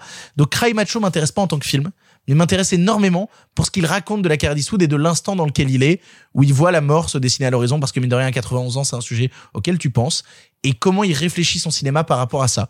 Donc en tant que film, euh, pas très intéressant, en perspective de tout le reste, absolument passionnant. Alors, euh, bon, moi ça m'emmerde un peu parce que j'adore Clint Eastwood depuis euh, très longtemps. À vrai dire, depuis mon enfance, euh, puisque moi j'avais pris une claque gigantesque avec euh, Unforgiven, impitoyable, qui a été vraiment mon, mon, mon coup de cœur et mon, ma porte d'entrée vers euh, le cinéma d'Eastwood. Moi j'ai un vrai problème avec Cry Macho. Il y a, il y a plein de défauts qui ont déjà été relevés par, par Marc et Victor, notamment le gamin. C'est une catastrophe ce gosse. quoi. Ah ouais, non, c'est horrible. C'est vraiment, vraiment catastrophique. Je parlerai pas de, de la mise en scène du film qui, pour le coup, à mon sens, même si Clint Eastwood est un cinéaste toujours très classique, qui va à l'essentiel, là, euh, c'est quand même pas très stimulant, quoi. Moi, moi, le vrai souci que j'ai, c'est que pour la première fois, à mon sens, Clint Eastwood franchit une limite qui est il, il n'assume plus son âge. C'est ça le vrai problème que j'ai avec le film. Pour comprendre ça, euh, je, vais euh, citer la team Capture Mag parce que c'est grâce à eux que j'ai cette information. Ils en ont parlé dans leur podcast. À la base, Cry Macho aurait dû être adapté par Eastwood. C'est un roman à la base. Il aurait dû être adapté il y a à peu près 40 ans. Et Eastwood a refusé de le faire parce qu'il s'estimait trop jeune pour jouer le rôle. Et il avait dit, si je dois réaliser ce film, ce sera avec un acteur de la trempe de Robert Mitchum. Le fait est que euh, Mitchum, bah, à l'époque, il a 65-70 ans. Et moi, c'est le, le vrai problème que j'ai avec le film, je ne comprends pas l'âge du personnage. Je ne sais pas quel âge il a, en fait. C'est-à-dire que j'ai l'impression que oui, le personnage a 90 ans, ou 91, parce que Eastwood a cet âge-là, et que ça se voit, ça se voit dans ses déplacements, ça se voit dans sa manière de parler, mais euh, bah, malheureusement, le scénario ne me vend pas cet âge-là. C'est-à-dire que moi, j'ai l'impression de voir un cow-boy de 65-70 ans, qui est pas totalement dépassé, mais qui est en train de l'être, et c'est pour ça qu'on le voit encore capable de se battre, c'est pour ça qu'on le voit encore faire du rodéo, et ça me pose problème, parce que je, pour la première fois, j'ai l'impression que Clint Eastwood se ment un petit peu à lui-même et donc à son spectateur parce qu'il assume pas son âge. Tu voulais dire un truc, Marc? Non, je voulais te dire euh, que moi, je l'ai ressenti comme le, le, le personnage à l'âge d'Eastwood, parce que de toute façon, le personnage est Eastwood. Toi, ça Oui. t'a- toi, ça- toi, t'as eu l'impression de. Bah ouais, parce que moi, j'ai jamais eu ce, euh, j'ai jamais eu euh, le sentiment de décalage entre le personnage et Eastwood. Quand il fait Impitoyable à 62 ans, il a 62 ans. Quand il fait La Mule à 89 ans, il a 89 T'enlèves ans. la scène de rodéo, ok, il y a une doublure, je veux dire, je vois pas en quoi c'est choquant le reste du film. Mais en fait, mais ne serait-ce déjà que euh, le deuil de sa famille. Moi, j'ai du mal à y croire en fait. C'est-à-dire que j'ai dû, je ne vous comprends pas quand est-ce qu'il a perdu sa famille. Je comprends pas vraiment à quel. Il y a un problème de temporalité pour moi autour du personnage de, de, de Clint Eastwood. Et puis, euh, on va pas se mentir, moi, je trouve le, je comprends pas vraiment ce que le film apporte à la filmographie d'Eastwood et à son, à, à la manière qu'il a de se mettre Ah en bah. scène et de mettre en scène son statut iconique, quoi. Pas grand chose, pour ça que je disais tout à l'heure qu'il était gratuit. Après, dans le film, néanmoins, je trouvais qu'il était plus, plus que jamais, il avait jamais comme ça filmé sa vulnérabi- vulnérabilité. Mais je suis d'accord. Même Ah, dans je- la suis mule. absolument d'accord. Je suis d'accord Même avec dans toi. la mule, il est déjà très vulnérable, mais parce Oui. qu'il y a un truc sur la famille. Là, il a Il y a pas une de espèce famille. de fierté dans la mule qui disparaît dans Crime Macho. Je suis d'accord avec toi. Mais parce qu'il a plus rien quand il fait euh, le personnage de Cry Macho. Enfin, quand il fait euh, Mike, il a, c'est un mec qui a tout perdu et qui a tout perdu déjà depuis des années et à qui on demande de revenir une dernière fois pour faire un dernier truc pour payer une dette. Après ça, bah, je ferai plus rien. Et, Bah- et- et pour moi, la fin du film le montre, c'est, euh, ça s'arrête là. Bah mine de rien, malgré les griefs que j'ai contre le film, que je trouve, pour moi, c'est pas un Eastwood mineur, c'est un Eastwood mauvais. Comme il y a eu euh, La Relève à une époque avec Charlie Sheen, euh, comme il y a eu le 15-17 pour Paris récemment. Non, ça c'est un très grand film. Par Ah, ça, c'était catastrophique. Non. Mais euh, Battez-vous. C'est non, c'est Clint Eastwood qui fait du Bresson, c'est un grand film. Ah, c'est pour ça que je l'aime pas du coup. Euh, Qu'est-ce qu'il faut pas entendre quand même? Non mais en fait, moi, malgré les griefs que j'ai contre le film, je je- j'encourage les gens qui nous écoutent à aller le voir parce que il y a, pour moi, peut-être un des trois ou quatre plus beaux plans de Clint Eastwood de l'histoire de sa carrière, qui est ce moment où il est dans une église de nuit, couché sur un banc avec son chapeau sur le visage et on ne distingue que ses lèvres, ses yeux sont masqués et il commence à parler de sa famille et il a les lèvres qui tremblent parce qu'il est en train de pleurer en fait. Et cette ce, ce plan-là m'a vraiment euh, cassé la gueule pour reprendre l'expression que Victor aime bien. Je suis d'accord, ce plan est absolument Et, magnifique. et ne serait-ce que pour ce plan-là et quelques autres de Eastwood au coucher de soleil ou, ou Eastwood qui rejoue euh, le cowboy fordien en contre-jour euh, dans l'encadrement d'une porte et tout. Rien que pour ça, évidemment, faut voir Cry Macho.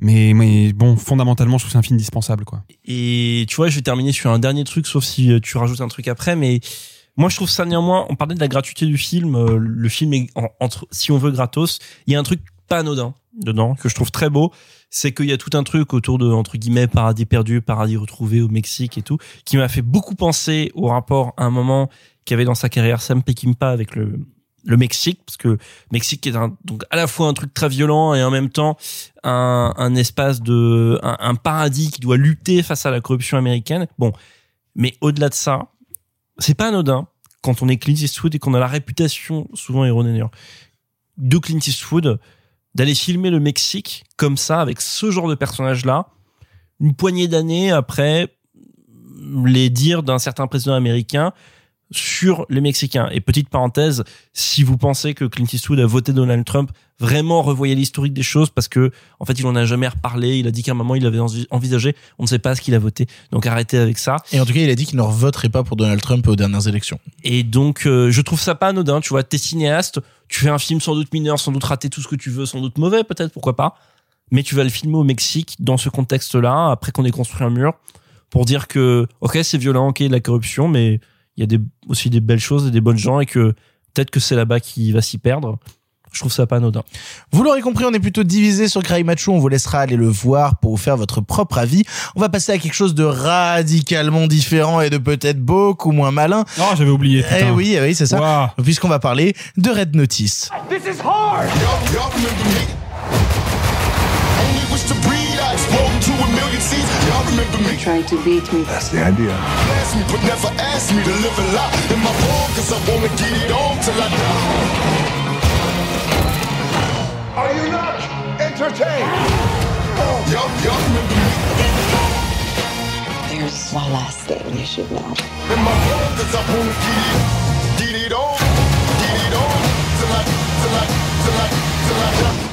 Trusting a thief can be dangerous. Oh, what Red Notice est le dernier film originals de Netflix avec Gal Gadot, Ryan Reynolds et Dwayne Johnson, je t'aime, euh, qui avait déjà collaboré avec le réalisateur Rawson Marshall Turber sur Skycrapper ou encore Agent presque secret. Plus gros budget de tous les temps pour la plateforme, presque 200 millions de dollars. Cette comédie d'action mélange agents du FBI, d'Interpol et voleurs en herbe, tous n'ayant qu'un seul objectif, retrouver et voler un œuf précieux disparu depuis des décennies. Je vais commencer sur le film, on l'a vu avec, euh, avec Sophie Alexis et je vais démarrer sur le film parce que euh, j'ai fait souvent revenir sur la table euh, un débat assez euh, bon qui a fait couler assez beaucoup d'encre sur la question de est-ce que Netflix c'est du cinéma ou est-ce que c'est pas du cinéma? Et en fait, quand tu regardes Red Notice, tu peux pas t'empêcher de te dire que ça y est, Netflix c'est du cinéma puisqu'il produit les mêmes comédies d'action pétées qu'on voit en salle. C'est littéralement les mêmes comédies d'action pétées qu'on voit depuis 20 ans, mais sur Netflix. C'est donc pour moi du cinéma. Et du cinéma avec le... Alors, Alexis a envie de me tuer en face en me regardant. Non, non, on va pas aller jusque-là, mais, euh, mais c'est chaud, quoi. Mais, mais non, mais ça, ressemble à Skycrapper, par exemple, tu vois C'est ça Oui, ressemble. mais à- la vraie question, c'est est-ce que Skyscraper, c'est du cinéma? C'est ça la vraie question. Ah, c'est dans notre débat. Non, alors, je vais être très honnête avec vous. euh, de tous les films dont on parle cette semaine, Red Notice est sûrement le film que j'ai préféré. Euh, alors là, déjà, ça fait mal. c'est vous dire le niveau de la semaine. Oui, alors, on n'est pas sur une, une immense semaine.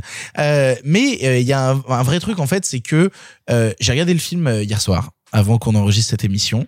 Euh, je l'ai regardé. euh, je, je- je vais vous donner un peu du, du contexte et, et vous allez être un peu avec moi dans cet instant. Euh, dans ma chambre, j'ai un, un grand projecteur 4K. Euh, Ni, ni, ni, et donc du coup, je me suis mis euh, au lit avec ma femme hier soir et puis on a lancé le film et euh, on a passé deux heures à voir Dwayne Johnson faire des blagues pétées, montrer ses gros muscles, euh, à voir Ryan Reynolds faire des blagues pétées comme il en fait depuis dix ans, si bien que sa carrière est devenue une parodie. Gal Gadot être Gal Gadot. Avec un putain de maillot de bain. Ouais, donc Gal Gadot est magnifique dans le film. Euh, voir tous ces gens-là faire des trucs qu'on les a tous déjà vus faire 100 fois dans une histoire avec un MacGuffin tout pété, à savoir il faut retrouver le troisième œuf de Cléopâtre disparu depuis des dizaines d'années, blablabla, blablabla. Et en fait, qu'est-ce que c'est con Parce que c'est très très con. C'est pas très bien filmé. C'est pas très malin non plus. Il y a un twist à la fin qui m'a fait doucement rigoler, mais qui est rigolo. Euh, tu as un caméo pourri à la fin qui m'a fait exploser de rire, mais tellement il était bête et qui rajoutait à la bêtise du film. Et en même temps, à aucun moment, je peux dire que j'ai passé un mauvais moment devant Red Notice. Je n'ai pas passé un mauvais moment devant Red Notice. C'est pour moi typical, ce- cette case euh, du film du dimanche soir, euh, ce film de divertissement un peu bête. Tu, te mets un chocolat chaud, tu regardes ça, c'est con comme la lune, mais Le mec, il a deux doigts de dire qu'il a posé son cerveau. non, je déteste cette expression. Justement, non, non, vraiment, parce que pas du tout. Parce que j'ai une vraie conscience quand je regarde le film du fait fait que il est pas très malin et qu'à aucun moment il ne se pose en question vis-à-vis de mon intellect. Tu vois, il a pas envie de le questionner à aucun moment. Mais par contre, il essaye de m'amuser un petit peu. Il essaye de faire des twists. Il essaye de faire des retournements de situation. Il essaye de me faire visiter plusieurs décors. Alors après, c'est mal filmé. Il y a des CGI dégueux et tu te dis, oh là là, c'est quand même, euh, vous avez 200 millions, vous auriez pu aller tourner parfois dans des vrais décors. Ça aurait été pas mal. Le Colisée à Rome, il est vraiment immonde. Il y a un truc où tu dis, c'est quand même un gros fond vert que vous avez tourné en Californie. Au bout d'un moment, faut arrêter les conneries. Ils se sentent obligés de te marquer Rome Ouais, sur non, le truc ça. du Colisée. Mais après, quand t'es au- en Argentine, ils te marquent Argentine parce qu'il y a pas de ville. Genre, Non, non, c'est débile. C'est juste Argentine. Il y a pas de ville en Argentine. Ils, ont- ils ont, ils ont pas de vraie ville en Argentine. Non, mais à aucun moment je suis en train de vous vendre un grand film. À aucun moment je suis même en train de vous vendre un bon film. Parce que Red Notice, je pense même pas que ce soit un bon film. Bah, où tu veux en venir Mais en fait, je suis en train de dire que j'ai passé un bon moment devant Red Notice, mais, un, mais, mais de manière bête, de manière très enfantine en fait. C'est- C'est-à-dire que pour moi, euh, il s'est adressé. Alors il y a, y a- y a une scène, tu vois, en une action, Ryan Reynolds a résumé. Et pourtant, j'aime pas Ryan Reynolds de base, mais il a résumé en une action euh, toute la volonté du film de, de ne pas du tout raisonner avec quelque quelque intellect que ce soit. Où ils descendent dans une euh, dans une crypte euh, nazie à la fin, euh, et t'as euh, Ryan Reynolds qui en descendant les escaliers, il fait Quoi tan. T'en es pas rendu compte Non. Si, il est en train de Oh la siffloter. vache il est en train de siffloter l'air d'Indiana Jones en descendant dans la crypte. Et, après, ça il a, un, ch- et il a un chapeau. et ça m'a fait tellement rire. Mais voilà, mais parce Ah, que j'ai mal à mon Steven. mais vraiment. Donc voilà, je suis pas en train de vous dire que c'est un grand film. Je suis en train de vous dire que c'est con comme la lune et pas très bien foutu. Et pourtant, j'ai passé, parce que le film dure euh, 1h50, j'ai passé 1h50 plutôt agréable, bien plus agréable que beaucoup de films qu'on a cités ici euh, cette semaine et que le suivant, d'ailleurs, le suivant dure aussi 1h50 et a été un enfer sur Terre. Et ben, je peux vous dire que quoi qu'il arrive, Red Notice, c'est vachement mieux que le prochain film dont on va vous parler euh, juste après Red Notice. C'est con comme la lune et les personnes en face de moi vont le défoncer de manière très gratuite et très vile. Mais en vrai, c'est con comme la lune. Il y a de l'action un peu pétée. Il y a des gros hélicoptères. Ça fait boum. C'est vraiment pas très malin. Bah, tu sais quoi? J'ai passé euh, 1h50 pas déconnante. Mais je crois que Alexis, tu n'es pas d'accord avec moi. Euh, oula, mais tu fais dans l'euphémisme, euh, Victor, là. Euh, Alors attends, je crois que Marc voulait dire un truc. Vas-y, Marc. Ouais, juste avant qu'Alexis prenne la parole, euh, euh, moi je voulais juste te demander, t'es quand même conscient que euh, j'ai pas vu le film. Hein. T'es quand même conscient qu'on vit dans un moment où c'est pas toujours facile pour le cinéma d'action, d'aventure, appelez ça. comme- Oh, t'es un bâtard de, de, de me mettre dans cette position-là. Non, vas-y, non, vas-y, mais vas-y. c'est, je suis sincère. Ok, t'as trouvé ça pas mal, mais est-ce que c'est pas terrible? Tu vois, à chaque fois, je repense à cette interview, on peut être d'accord ou pas, parce que c'est un peu facile de dire ça.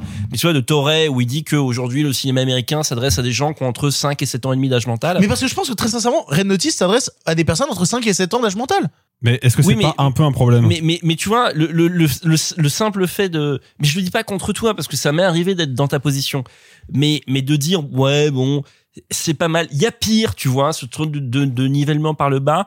Est-ce que... Est-ce que, voilà, c'est c'est pas au fond terrible d'en arriver au fait que un truc soit pas trop chiant pendant 1h50, finalement, c'est pas mal? Alors après, je vais euh, quand même totalement avouer que euh, je manque d'objectivité quand euh, je regarde Red Notice parce que il y a Dwayne Johnson dedans. Attention, et je regarde tous les. Moi, je les ai vus, hein, toutes les merdes avec euh, Dwayne Johnson. Je suis Yankee, comme on dit, Ah, comme non, disent les non, jeunes. Non, mais D- Dwayne Mais- Johnson, moi, il résonne avec un, avec une autre partie de ma vie qui est euh, ma partie fan de catch. Est-ce que tu peux dire aux gens qu'il y a un Dwayne Johnson grandeur nature juste à côté de toi au moment où tu oui, dis ça oui. Alors, parce qu'il faut que je le dise aux auditeurs, dans le bureau où on enregistre, euh, pardon, le cinéma, euh, il y a littéralement un PLV de Dwayne Johnson d'un mètre 90, euh, pour de vrai, qui est littéralement à côté de moi et qui m'observe avec Et son qui grand d'ailleurs me sourire. regarde. euh, Et- c'est bizarre. Sachez qu'il y en a plein d'autres. Si vous voulez vous aussi votre Dwayne Johnson ou votre Jason Statham, quoi que ce soit, vous pouvez le trouver. C'est vrai que t'as offert un, un Jason Statham à ton père. Merci pour l'idée. Voilà. Et, et pour le coup, bah voilà, moi je regarde Dwayne Johnson et en fait je perds toute mon objectivité parce que je suis juste content de le voir hausser les sourcils. Vraiment, j'ai pas besoin de plus dans ma vie. Ouais, mais justement, les sourcils, quoi, on, Dwayne. par- on partage et, et après je te laisse parler Alexis, mais on partage ça Mais- mais- sur. mais je dis pas que c'est malin ni objectif, Johnson. hein. Mais toi, ça te plaît? Moi, moi, j'aime beaucoup Dwayne Johnson. Toi, ça te plaît de voir euh, cet acteur qu'on aime bien avoir vraiment la carrière qui décolle pas et continuer à faire les mêmes merdes à longueur d'année? Bah, non. non, mais, mais non, mais vraiment, non. Pardon l'argumentation, m'en- genre. Mais, mais- mais non, Non, c'est mais je sais ça, pas, c'est parce que il deviendra jamais un grand, parce que c'est pas, tu vois, il est pas Schwarzenegger et il n'a pas James Cameron. Mais, mais, et je sais même pas s'il veut le devenir. Et en même temps, mais c'est pas ça, c'est qu'à une époque, il, y a- il, il été dans des divertissements bien plus honnêtes. Par exemple, moi j'aime j'aime bien euh, Welcome to Jumanji. Euh, Non, je mais trouve que le oui, premier mais ça- Welcome to ça- Jumanji était très très cool. Ça reste pas très ambitieux, ça, ça m'émerde. Je veux dire, c'est, et pourtant c'est pas ce qu'il y a de pire, mais ce que je veux dire, c'est que ça reste un acteur qui, à une époque, on aime, on n'aime pas, tu vois, il a quand même fait 76, même pas d'endgame, tu vois. Ouais, c'est ce que j'allais dire. Pen and Gain, c'est vraiment intéressant. Oui, oui, mais Pen and Gain, c'est même dans la carrière de Michael Bay. Donc, C'est euh, pour ça que c'est le seul que non, j'aime. dans la carrière de Michael Bay, c'est un film, non, ça c'est un autre sujet. j'a- j'adore and Gain. Bref, laissons la parole à Alexis. Alexis, qu'as-tu pensé de Red Notice? T'as eu le temps Alors, de réfléchir. Là, je mange le jambon. Euh, non, mais. Victor, Victor, Victor, Victor. Avale le Euh, jambon que t'as dans ta bouche avant de me parler. Ouais, hein. Hmm. Tu couperas ce moment Non. Tu vas le laisser en entier? Ah oui Allez. C'est long. Alexis, avale Ah, ah. Ah, bah putain, t'as eu ta daronne au téléphone euh, donc, euh, Elle écoute l'émission Oui, je sais. Bah la mienne aussi. hein. Tu m'as dit que ta mère deux trois fois déjà, donc tu vois, on n'est pas à ça près. Euh, Surtout que c'est pas très poli, la tienne elle avale pas. oh, putain. Françoise, si tu nous écoutes, je suis désolé. Euh, Bisous Françoise, on s'appelle ce week-end. Voilà. Euh, alors, euh, les auditeurs l'auront sûrement marqué, euh, comme je viens de la critique euh, écrite, j'essaie toujours de conserver un- une certaine clarté dans mon argumentaire, essayer de, de traiter les films avec sérieux. Bon, c'est Zumba Café Carnaval. Hein. On va pas se... On va pas se faire chier. Non, c'est éclaté au sol. Vraiment, c'est nul. Euh, moi, j'ai eu le sentiment pendant à peu près euh, 1h50, je crois. Enfin, 1h50 ressenti, 2h20, parce que c'est quand même vraiment chiant. C'est ça qui est paradoxal quand même. C'est un film d'action de...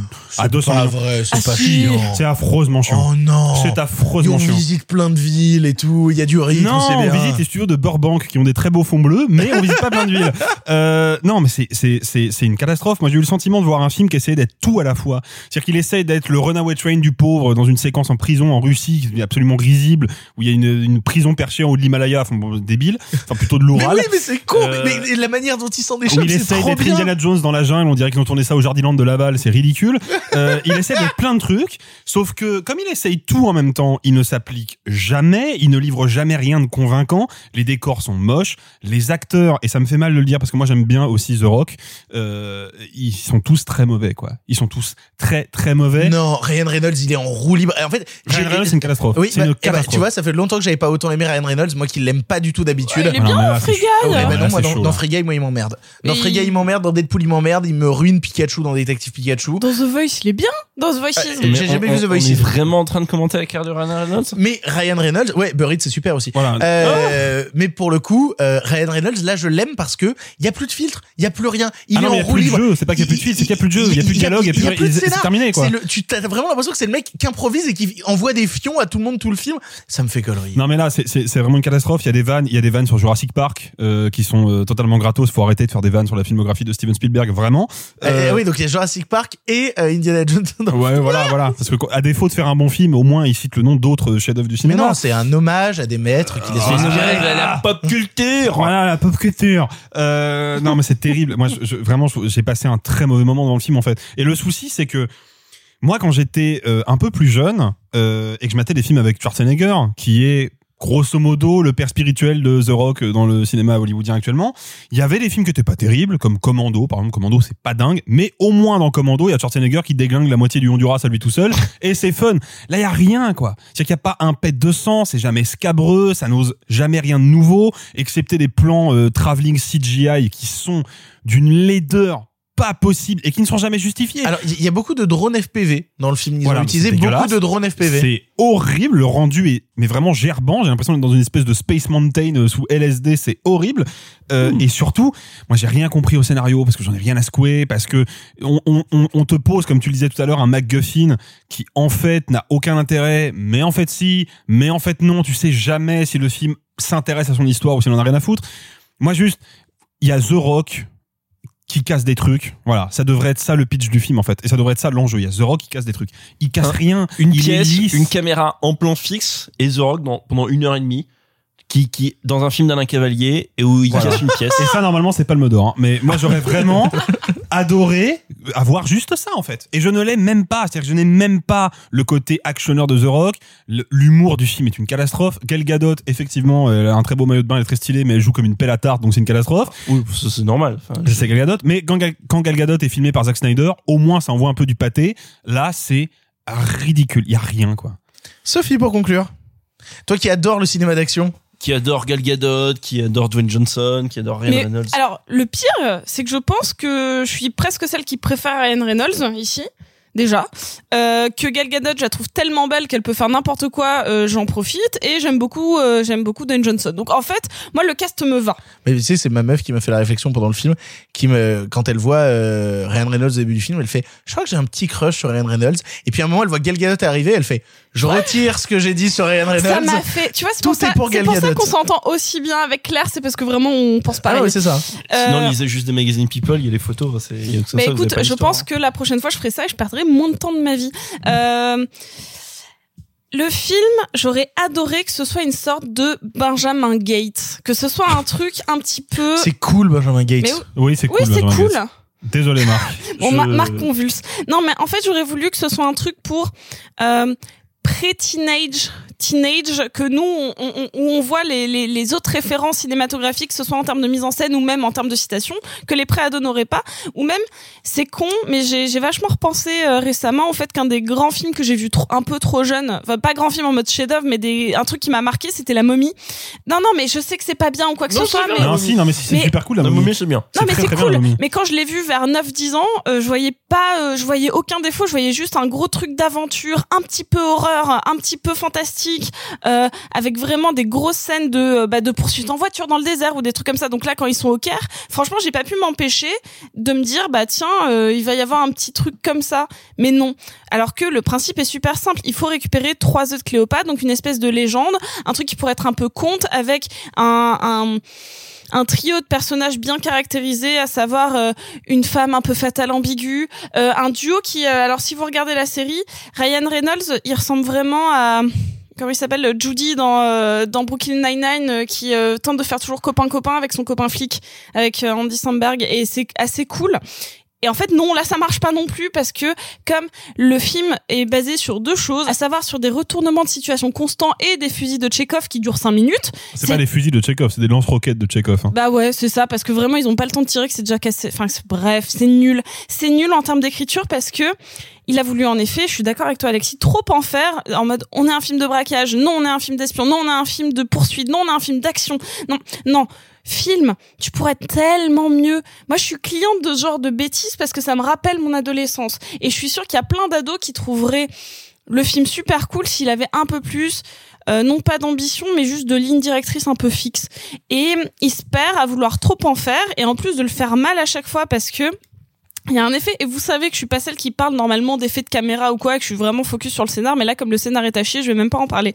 C'est-à-dire que la caméra qui fait, qui se retourne presque dans les scènes de voiture et qui vraiment bouge trop pour essayer de donner du mouvement et du dynamisme dans, dans une scène de poursuite, ça ne m'intéresse pas, ça me file juste la gerbe. Oui, par exemple, quand ils sortent de la prison, euh, t'as vraiment la caméra qui se retourne pour donner une sensation de chute alors qu'ils ne tombent pas ou pas vraiment avant d'aller dans l'hélicoptère. Donc là, t'es en mode, même là, t'essaies de me donner des effets de mise en scène parce que t'as pas réussi à le dynamiser avec le scénario et que tes personnages, j'ai trop peu d'empathie pour eux pour euh, avoir quelque chose à foutre si jamais ils tombent.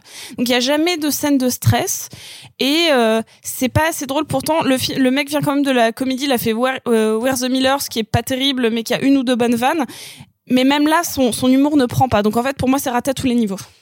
Vous l'aurez compris, on est divisé sur Red Notice. On vous laissera le voir euh, ou pas. Si jamais vous voulez pas le voir, je vous encourage à aller voir le dernier clip de Tech Nine où il y a Dwayne Johnson qui rappe. C'est vachement cool aussi, c'est vachement plus court euh, et c'est super. Voilà, si jamais vous avez pas envie de voir Red Notice, nous allons enchaîner avec le dernier film du présent, le dernier film où là aussi on a des bonnes choses à vous dire. Est-ce que le film suivant est moins bien que Red Notice? Attends, laisse-moi aller dessus, je suis prête là. Euh, Non mais non, suis- non, non, non, mais c'est pour savoir. Euh, Bien sûr que c'est moins bien. Ah, c'est moins. Attends, non, non, non, c'est moins bien. Est-ce qu'il faut mais poser c'est- son cerveau à l'entrée Euh, ah bah là vaut mieux Non, ouais. non. Ah Sinon non, c'est non, sinon non, c'est non, au compliqué. contraire, il faut le garder, il faut le garder bien ouvert. Nous allons maintenant vous parler de Goodman. Si ça marche, comment tu vas vivre ça Je sais pas où on va moi non plus, je sais pas comment les gens vont réagir, je sais pas comment moi je vais réagir. Mais on en a traversé des choses, non Tu peux pas avoir de parents plus cool que nous. Là, dans la loi, là, moi, je suis rien. On s'en fout de la loi, tu seras sa mère. Tu es sa mère. T'as choisi d'être un homme, Ben. Un homme Mais j'ai pas choisi, quand est-ce que tu comprendras que c'est pas un choix, putain Cause what's a girl to do? Such a good man.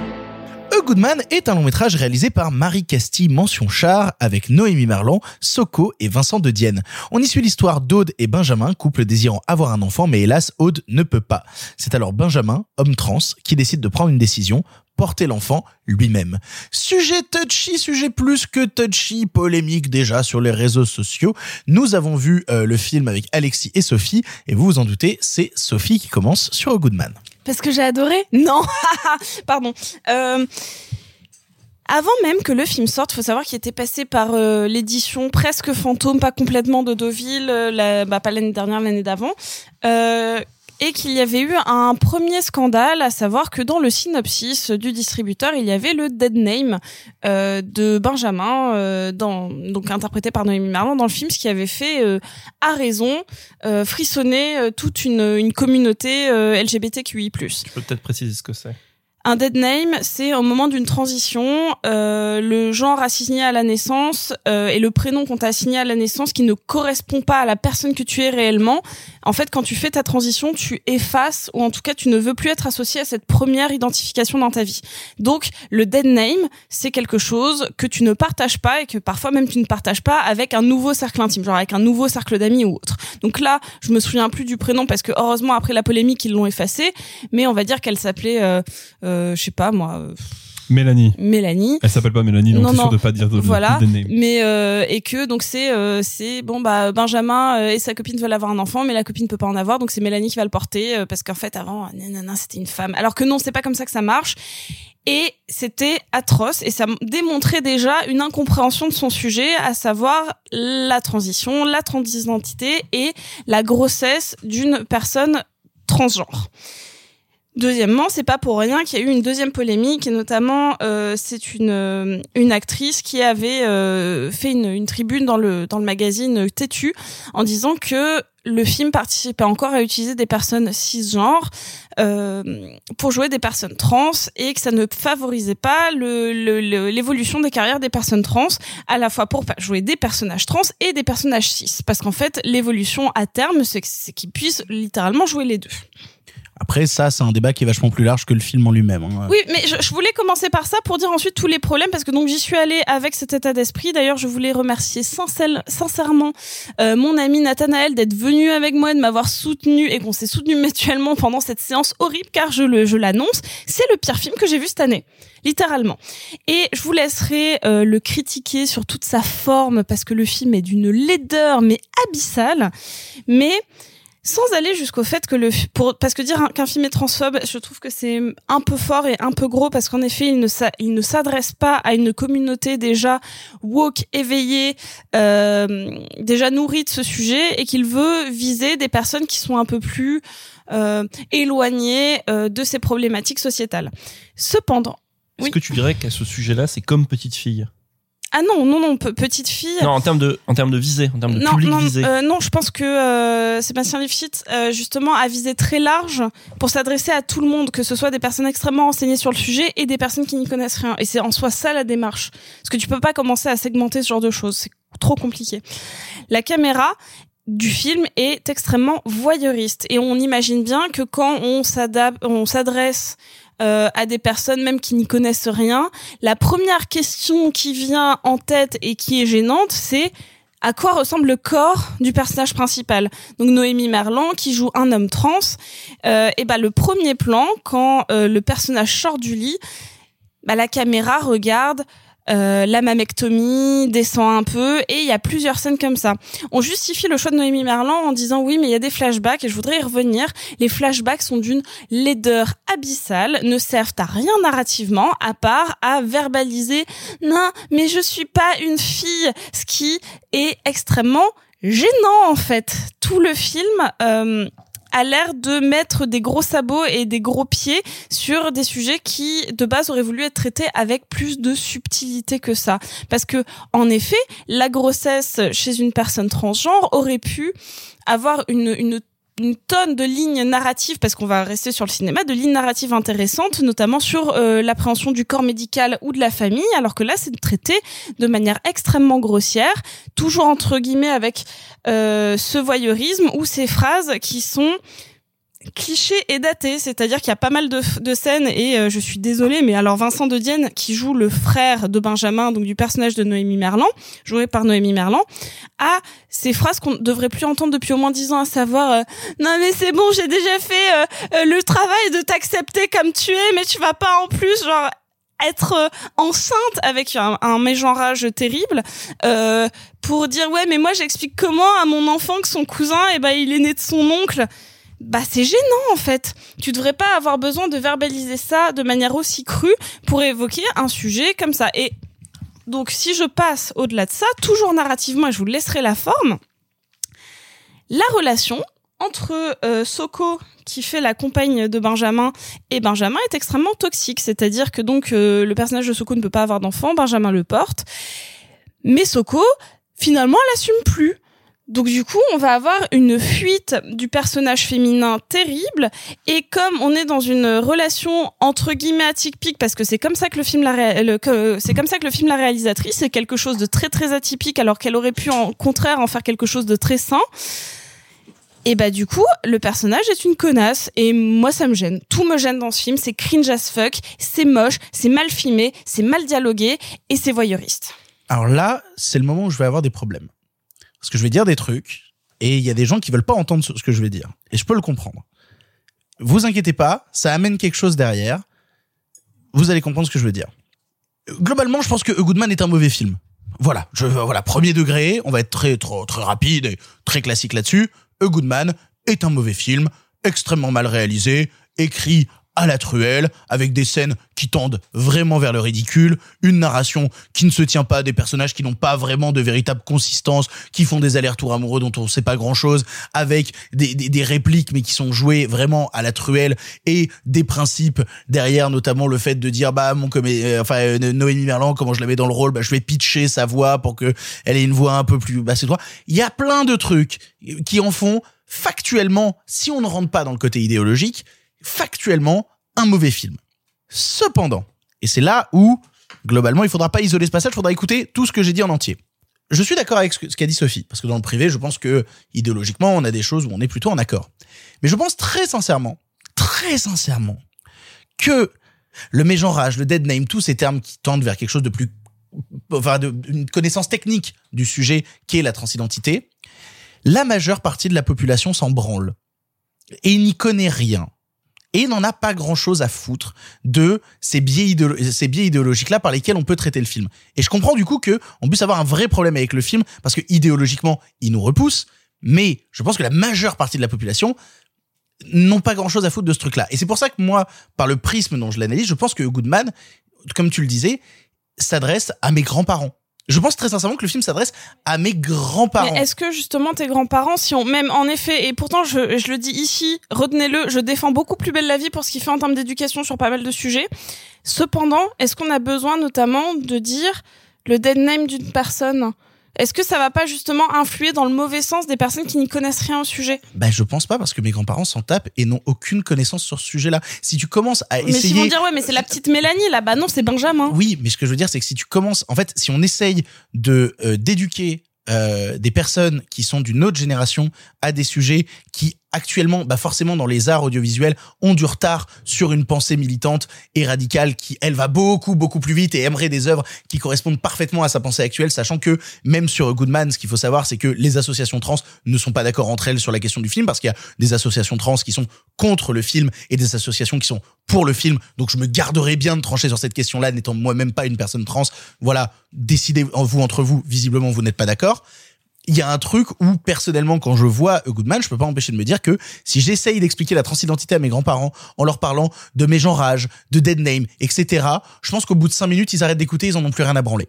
bah, premier degré. Je pense que au bout de cinq minutes, ils en ont plus rien à foutre et qu'il faut arriver avec des termes beaucoup plus grand public et et, Girl, des le- choses. Girl le faisait mieux, par exemple. C'est pour ça, non. C'est pour ça que tout à l'heure j'ai posé la question à Sophie à propos de, de Petite Fille. Qui, qui plus est, on parle d'un film qui a été vu par beaucoup de personnes au moment de cette, et sans doute plus de personnes qui ne verront jamais euh, Goodman. Ah bah Euh, clairement parce que Goodman se plante en salle et a raison, il est distribué dans 90 Et, et salles. si j'en parlais de Petite Fille, c'est parce que de mon point de vue, c'est quand même un film qui, qui peut s'adresser à des gens qui, et qui sait adresser, et je le sais entre guillemets parce que ça a touché des gens de mon entourage, à des gens, les gens dont tu parles, les gens qui n'y connaissaient rien. J'en ai dans ma famille Mhm. et qui ont vu euh, Petite Fille. De, donc c'est pour ça que je, je parlais de Mais Petite parce que traité par le prisme de l'enfance, on n'est pas encore dans cette pensée avec des termes qui sont bien plus complexes et qui s'appliquent dès l'âge adulte. Quand on le traite par le prisme d'une petite fille, on est sur un éveil qui est quasi naturel et qui du coup n'a pas besoin de commencer à, à plaquer des mots sur ces sujets-là. Et c'est pour moi l'erreur que fait Goodman et en même temps le truc où bah, je le trouve difficilement attaquable parce que je pense que Marie Castille, qu'on pense ce qu'on veut de son travail, je pense qu'elle l'a pas fait avec euh, des mauvaises intentions. Elle a juste fait un très mauvais film parce que factuellement, cinématographiquement, si on veut parler de cinéma, parce que c'est quand même le but au bout d'un moment de pas parler que d'idéologie et de parler de cinéma, c'est factuellement un très mauvais long métrage. Vraiment, que je ne vous encourage pas à voir en salle parce que ça dure 1h40 et t'as le sentiment que ça dure 7h20. Vraiment, hein, et on l'a vu avec Alexis, on avait envie de mourir tellement le film était long. ouais. Ah non, non, non, c'était long à crever. Je pense que par contre, si on rentre dans ces questions idéologiques-là, je pense que c'est un truc qui intéresse peut-être certaines personnes de notre génération, mais qui, pour le public auquel le film s'adresse, à savoir le public des, des 45 ans et plus, voire des 50 ans et plus qui vont au cinéma, toute cette partie-là, qu'elle nous agace, qu'elle nous énerve, qu'on s'en fiche, je pense que la majeure partie des gens à qui s'adresse le film n'en ont rien à foutre de ça. Je peux juste dire à ces gens-là, n'allez pas le voir, c'est un mauvais film. Mais c'est là que la narration est foirée. Par exemple, Petite Fille, en effet, c'est sur le prisme de l'enfance, mais comme le fait presque en tout cas la première partie de Girl, bah justement, tu vas pas avoir de voyeurisme parce que c'est une personne enfant, mais en fait, de toute manière, tu devrais pas avoir de voyeurisme tout court auprès des personnes Ah, ah, ah, transgenres. ah, non, mais ça, je suis d'accord. Il y a deux, trois plans qui sont absolument horribles parce qu'on tend limite vers le body Notam- horror. notamment sur les règles. Enfin, tu vois, il y a un truc Ah ouais, où, non, à quel moment. Il y a un truc à la Cronenberg Genre- par l'instant, tu fais qu'est-ce que c'est que ça? Non, mais tu vois, genre, euh, franchement, dans ma narration, si euh, j'ai un, un rapport avec une grossesse ou quoi que ce soit, j'aurais pas du tout envie que euh, bah, il y ait une, une scène de règles avec une bouillotte juste pour euh, caractériser que je suis un personnage féminin. Tu vois, enfin, il y y a ce truc-là qui est, bah là, non, c'est un personnage masculin. Ce qui est intéressant, c'est que ce soit un personnage masculin qui ait une grossesse. Mais pas là. Là, du coup, le, tout le temps le renvoyer vers le féminin, ça encourage le voyeurisme et l'incompréhension. Donc pour moi, le film est presque dangereux à ce niveau-là. Ah, Alors ça, je peux le comprendre. C'est juste que moi, j'ai du mal à, à traiter le film que par le prisme idéologique parce que je pense très sincèrement que Mais tout le public. c'est nul.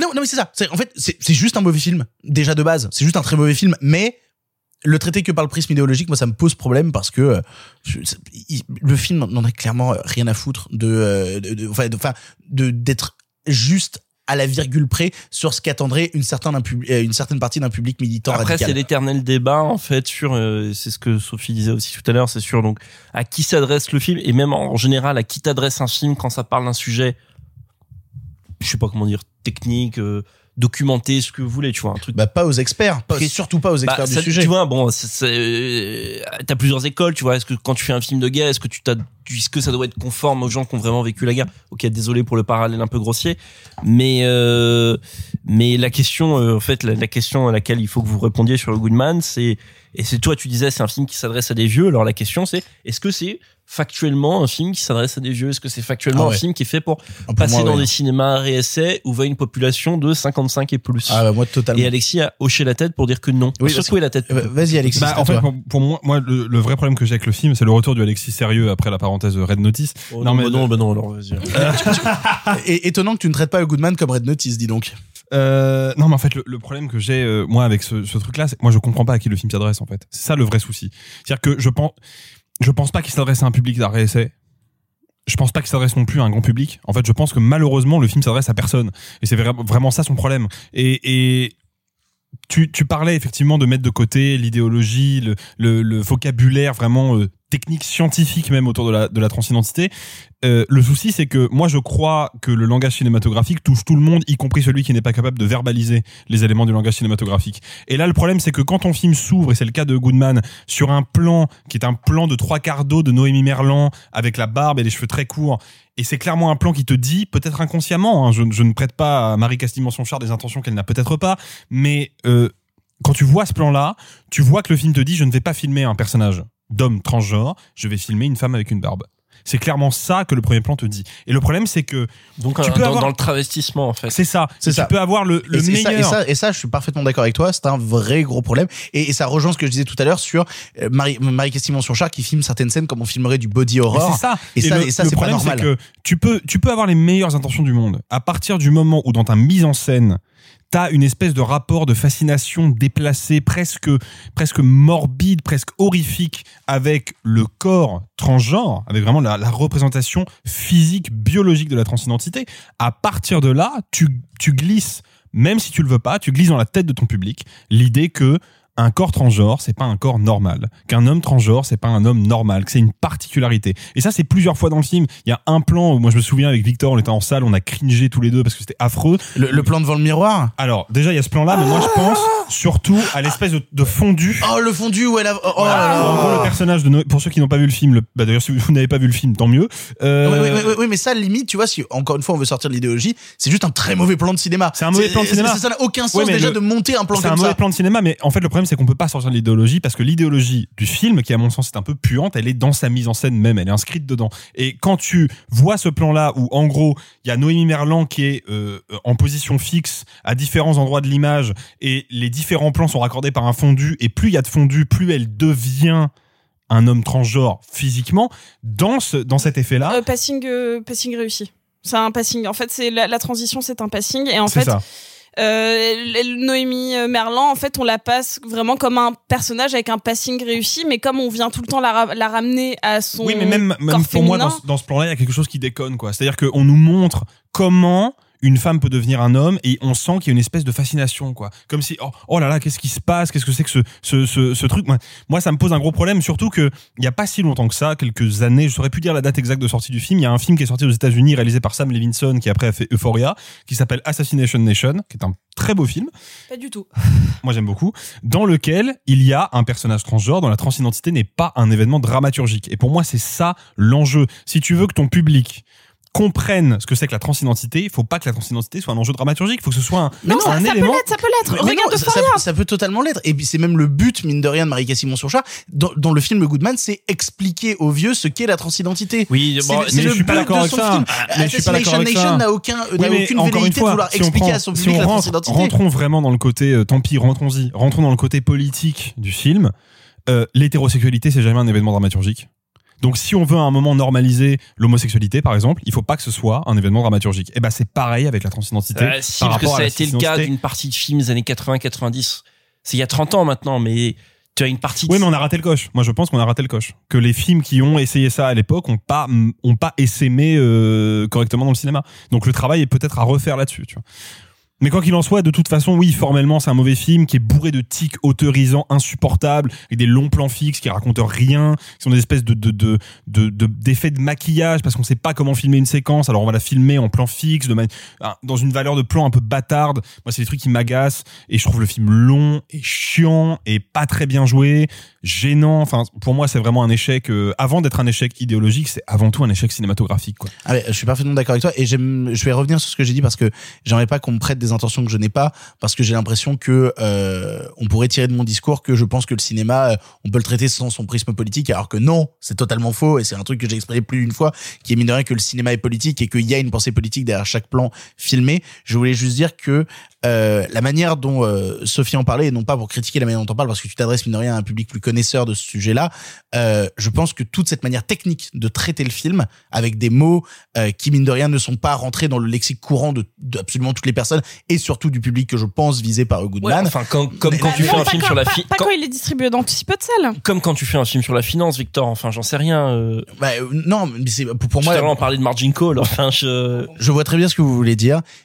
Pour le coup, moi, c'est juste que je pense que personne actuellement ne. En fait, je pense que le cinéma est en retard. Je pense que le cinéma est en retard, comme il l'a toujours été, comme l'art, mine de rien, a souvent été Non. en retard de certains combats militants, où certains ont l'envie d'avoir un produit culturel qui ressemble exactement à une pensée, mais une pensée qui n'est pas encore fixée, puisque la pensée de certaines personnes sur justement des combats militants change en cinq ans et évolue avec de nouveaux dogmes, avec des nouveaux principes. Victor, le Donc- cinéma ne peut pas être en retard parce que même s'il est en retard, il est quand même à l'heure. Le cinéma, il est toujours à l'heure du monde.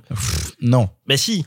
Non, ce que je suis en train de te dire, c'est que non, c'est que à aucun moment les et c'est- et on le voit mine de rien pour moi dans le fait que certaines associations trans sont contre le film et certains sont pour. C'est que c'est des combats qui sont d'une à- complexité tellement folle donc- où Non, certains ont mais- pris une radicalité. Non mais j'ai pas envie de me perdre dans ce discours parce qu'on peut vraiment euh, vraiment se perdre très très longtemps sur cette question-là.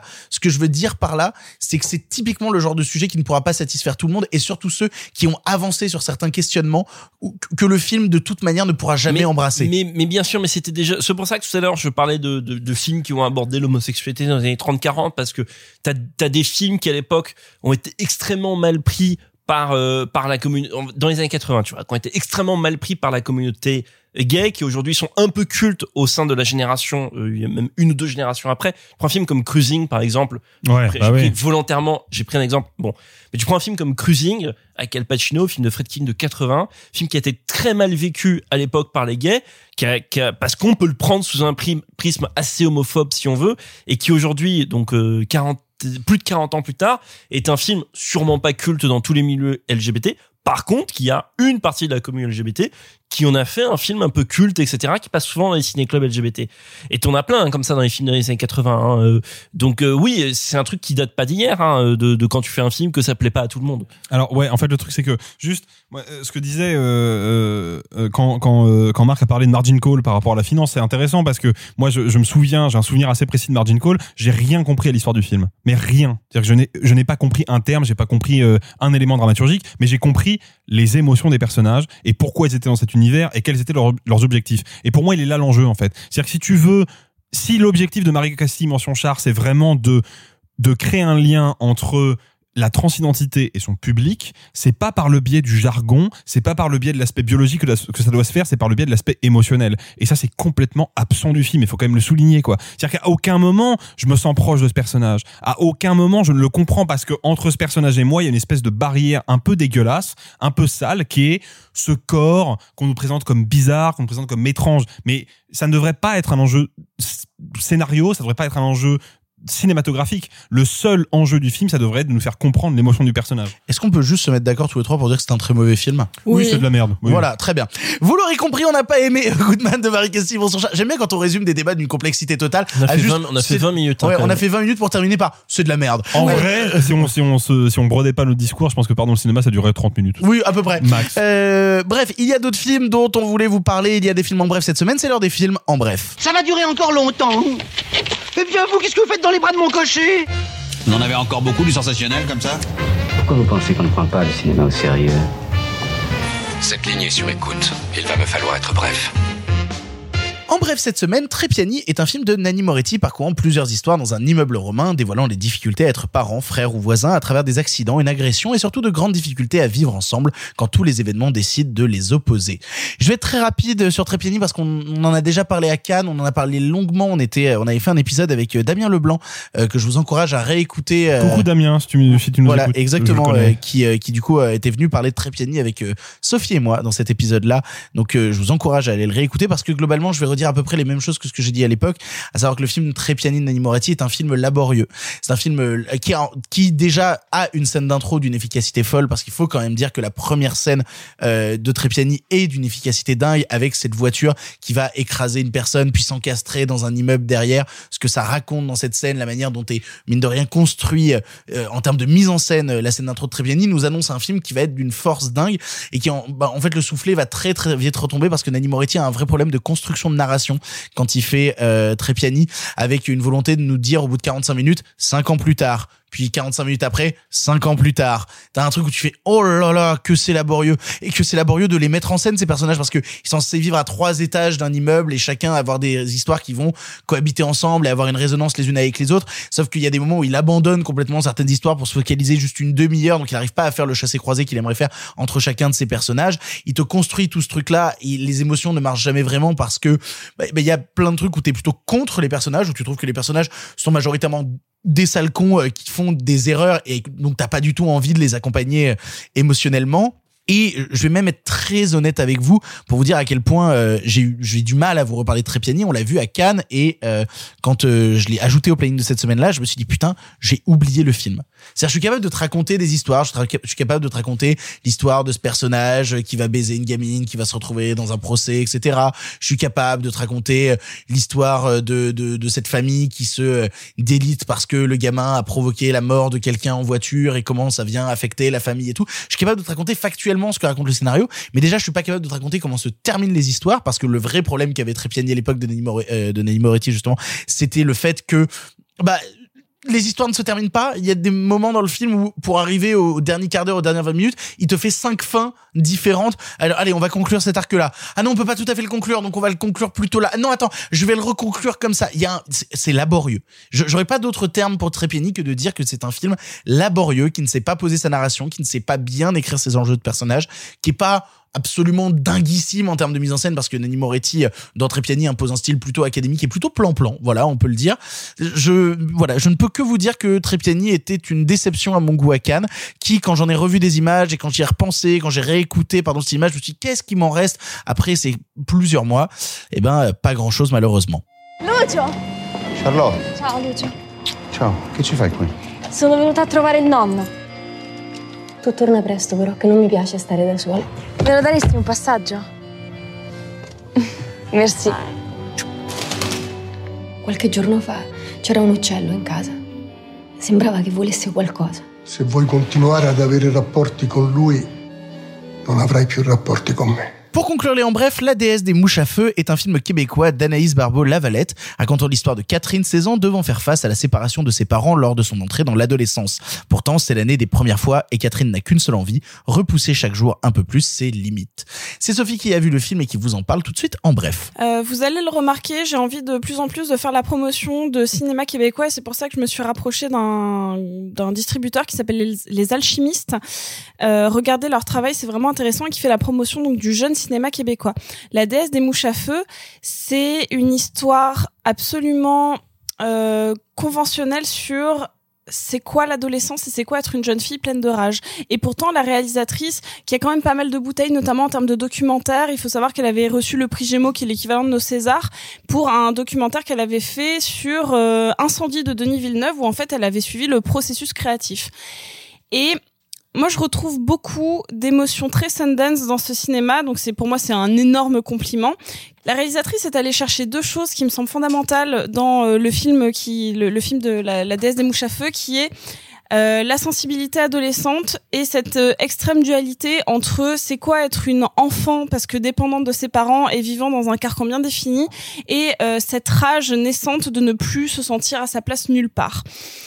Bien sûr, c'est l'histoire d'une gamine dont les parents se séparent et qui tombe assez rapidement dans la drogue. Et pourtant, il n'empêche qu'il y a des vraies scènes d'amitié euh, d'une beauté sans nom. Elle filme le sexe adolescence comme je l'ai rarement vu à l'écran, tantôt extrêmement sordide, mais vu avec l'excitation d'un premier amour et une vraie première belle, une belle scène de sexe avec de la tendresse. Et ça, je l'ai rarement vu aussi bien fait. J'ai un petit bémol sur la fin que je trouve un peu trop pathos, mais je vais juste vous dire une scène pour vous donner envie de le voir parce que pour moi c'est un film qui mérite d'être vu, ne serait-ce que pour la performance de son actrice principale qui aujourd'hui a 19 ans mais qui en avait 16 ou 17 au moment du tournage du film. Faut savoir qu'elle a rejoint un espèce de, de groupe un peu punk rock junkie skater cool euh, mais qui prend de la drogue donc un peu dangereux. Et que il y a cette nana qu'elle déteste, donc qu'elle jalouse etc qui fait une overdose, qui vont la déposer mais la jeter devant l'hôpital et qu'en fait les quatre ados qui restent se retrouvent dans le pick-up donc euh, dans le dans l'espèce de, de camion euh, de, de cette jeune fille là et qui lance la cassette audio parce qu'elle ne situe jamais temporellement son film pour écouter de la musique. Et il se trouve qu'elle écoute de la musique extrêmement quétaine donc de la musique kitsch et qu'en fait ils vont passer deux minutes de film à se moquer de cette gamine qui est littéralement en train de mourir devant l'hôpital où ils l'ont jetée en disant ah là là qu'est-ce qu'elle est conne la petite bête! Et vraiment en mode très très cru et il y a une beauté qui se dégage de cette scène en mode on ne se rend pas compte de ce qu'on vit. Et le film a réussi à saisir ça en mode ouais, on est des jeunes qui se droguent parce que on n'a aucune conscience de la réalité et le film n'est jamais à charge non plus. On tombe pas dans un requiem, etc., extrêmement glauque, mais au contraire de gens qui ne se rendent pas compte qu'à Chicoutimi, genre vraiment loin perdu dans le Québec, bah euh, ouais, tous leurs actes peuvent avoir des conséquences sur leur vie future. Et c'est c'est d'une d'une beauté sans nom. Ça, ça m'a vraiment parlé et c'est de très beaux personnages féminins. Ça parle de rivalité, ça parle d'amour, ça parle de famille dysfonctionnelle et c'est un de mes petits coups de cœur de, de au moins de la semaine déjà. C'est le seul film que j'ai aimé donc c'est cool, mais euh, peut-être même de l'année. C'est vraiment très chouette. Franchement, cherchez-le. On peut dire que c'est Sophie Corr? Ah, c'est grâce Sophie Corr. Moi, je l'ai vu euh, en dehors de pardon le cinéma et oui, c'est Sophie Corr de ouf. Je comprends juste vraiment pas qu'est-ce qu'il fait avec elle. Moi, j'en veux puis j'ai de l'argent. Hey man, quand t'arrêtes, il t'en prend bien trop. là. Elle s'en fout, ma mère, là. Elle est bien trop occupée à gérer sa vie de mère. Qu'est-ce qui se passe, là? Non, mais t'es malade, c'est Tu vas finir drogué dans la rue. C'est ça que tu veux? Je m'en fous. Nous en avons fini avec les films en bref, mais comme vous le savez, le cinéma se conjugue au présent, mais aussi au pâté. Eh ouais, bah dis donc, elle commence à être un peu un peu, un peu nulle cette vanne. Ouais, c'est. Voilà. Moi, j'aime bien. Voilà. Non, non, bah non. Le cinéma se conjugue au présent, mais aussi au pété. Et Ah bah non. euh, Pire, pire. Ah non, ah bah non, bah, bah, bah, non.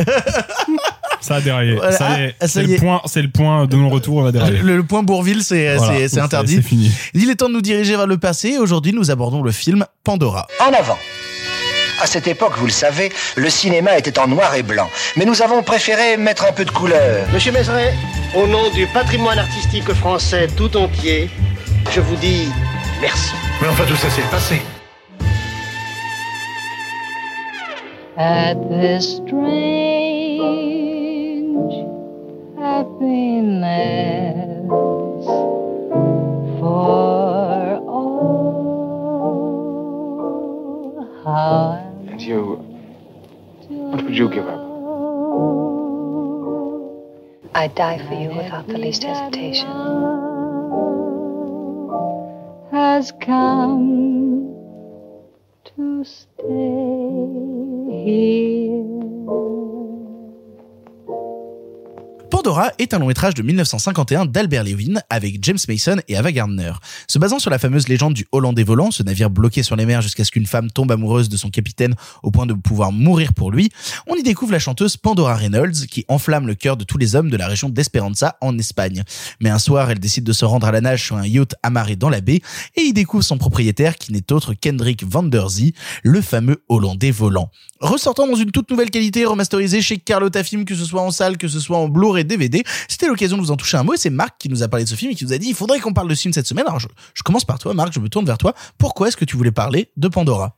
Parce que ça me faisait très plaisir qu'on en parle, parce que Pandora, c'est un film qui, qui m'obsède depuis longtemps, parce que c'est un film d'un cinéaste euh, euh, pas très connu, pas très euh, entre guillemets estimé, pas très renommé, alors que il a fait deux, au moins un film qui est quand même un peu culte, qui est le portrait de Dorian Gray, et un autre film qui est celui-ci, Pandora, qui euh, sans être aussi connu, aussi renommé que Dorian Gray, est un film qui souvent est analysé, souvent passe en fac de ciné, etc.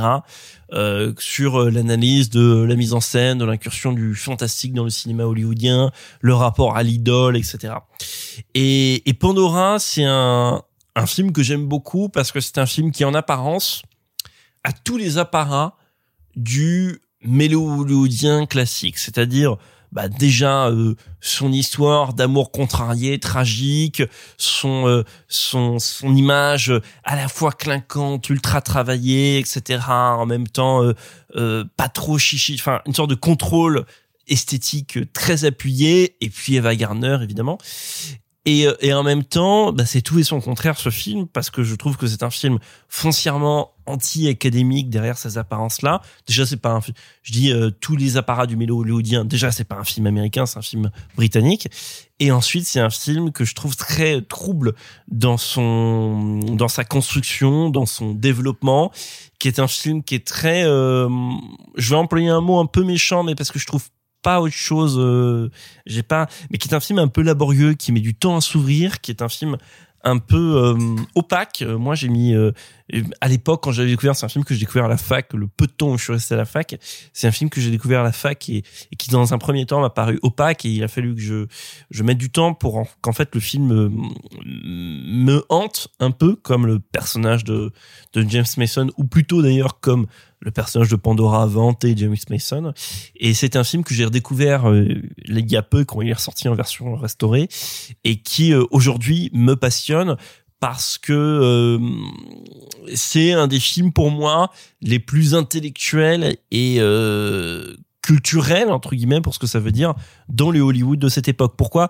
Parce qu'il a été fait par donc Albert Lewin qui est un mec qui a eu qui a été euh, scénariste, script, script euh, doctor, euh, producteur, diplômé de lettres, prof de prof de lettres, etc. Bon, de quelqu'un de très intellectuel qui qui s'est dit je vais faire donc ce film pour le, le cinéma anglophone, mais en y injectant donc et aussi américain, mais en y injectant dedans une quantité de références culturelles, littéraires et esthétiques, surtout euh, picturales. Dire que on passe, euh, c'est un film qui est imprégné d'une image surréaliste.